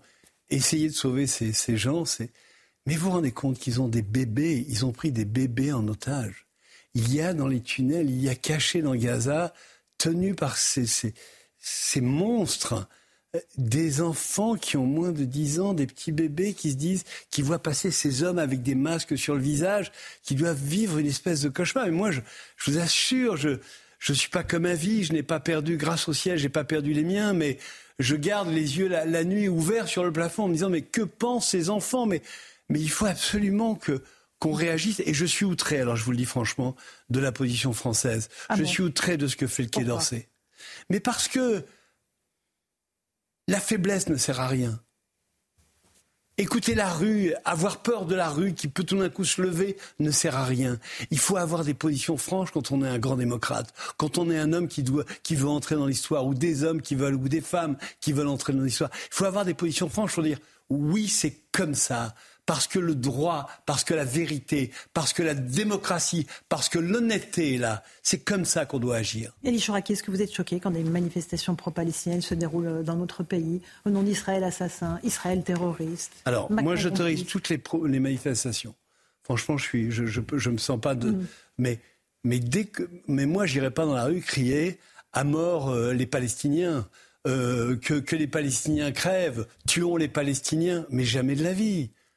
Je dis protégeons les Palestiniens du Hamas, protégeons les Palestiniens, donnons, une chance à l'avenir, donnons une chance au futur. Donc oui, ceux qui crient à mort les Juifs, bien sûr qu'il faut leur taper sur la tête. Bien sûr, c'est tellement facile, c'est tellement bête. C'est tellement stupide. Ils veulent quoi Faire comme, euh, comme les SS ont fait? Mhm. On a vu ce qui s'est passé au Daghestan hier avec euh, cet avion qui a été encerclé, un avion en provenance d'Israël qui atterrissait en escale dans cette république euh, à majorité musulmane. Vous avez peur que finalement les juges soient pourchassés dans le monde entier? Parfois, j'ai envie de... Parfois, je pense oui, j'ai peur. Et puis d'un autre côté, j'ai pas peur. Voilà. C'est fini la peur. Que tout le monde se le dise bien. C'est fini la peur. Les juifs n'ont plus peur. Les Juifs font une nation, les Juifs font une armée, les Juifs ont des responsabilités, les Juifs sont des démocrates, les Juifs sont des gens intelligents. Ils ont donné des centaines de prix Nobel à l'humanité. Ils construisent tous les jours. Israël est, le pays de des plus grands pays de technologie. Alors non, il n'y a pas de peur à avoir. Moi, j'ai pas peur. Peut-être qu'un type, un fou, va se jeter sur moi en criant à la Akbar. J'essaierai de me défendre, mais, mais il le fera pas si euh, j'ai derrière moi euh, deux soldats de Sahel Mhm, absolument. Parce qu'il aura peur. Et euh, cette lettre à, vos amis artistes se termine ainsi. Bonne journée, Adèle, Nils, Guillaume, Juliette, Céline, Annie et les autres. Bonne journée. Vous leur en voulez à ces artistes qui se sont pourvoyés Oui, oui, je leur en veux, mais je leur en veux, vous savez, avec tendresse, parce que moi j'aime les artistes et, et je connais euh, leur stupidité. Vous savez, ils sont euh, tellement incultes, ils sont tellement bêtas ils sont tellement, ils sont prêts à vous dire que la Terre est plate. Vous savez, parfois, je suis obligé. J'ai des conversations parfois avec des, des amis. Alors, il y a des mecs et des filles extrêmement brillantes. Hein, je ne fais pas une généralité, mais là, je dois dire que je suis sidéré. Euh, c'est plus sidéré par la bêtise que par la méchanceté.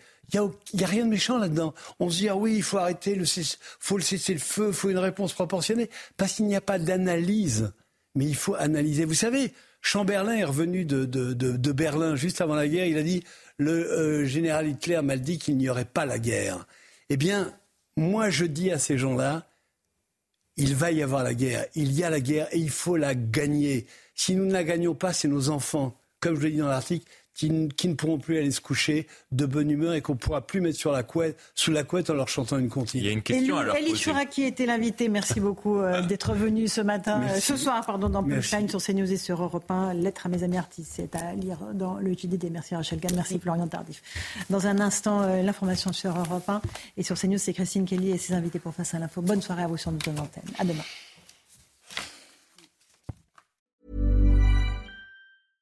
This Mother's Day, treat mom to healthy, glowing skin with Osea's limited edition skincare sets. Osea has been making clean, seaweed infused products for nearly 30 years. Their advanced eye care duo brightens and firms skin around your eyes, while the Golden Glow Body Trio nourishes and smooths skin all over. Go to OSEAMalibu.com and use code MOM for 10% off your first order site wide.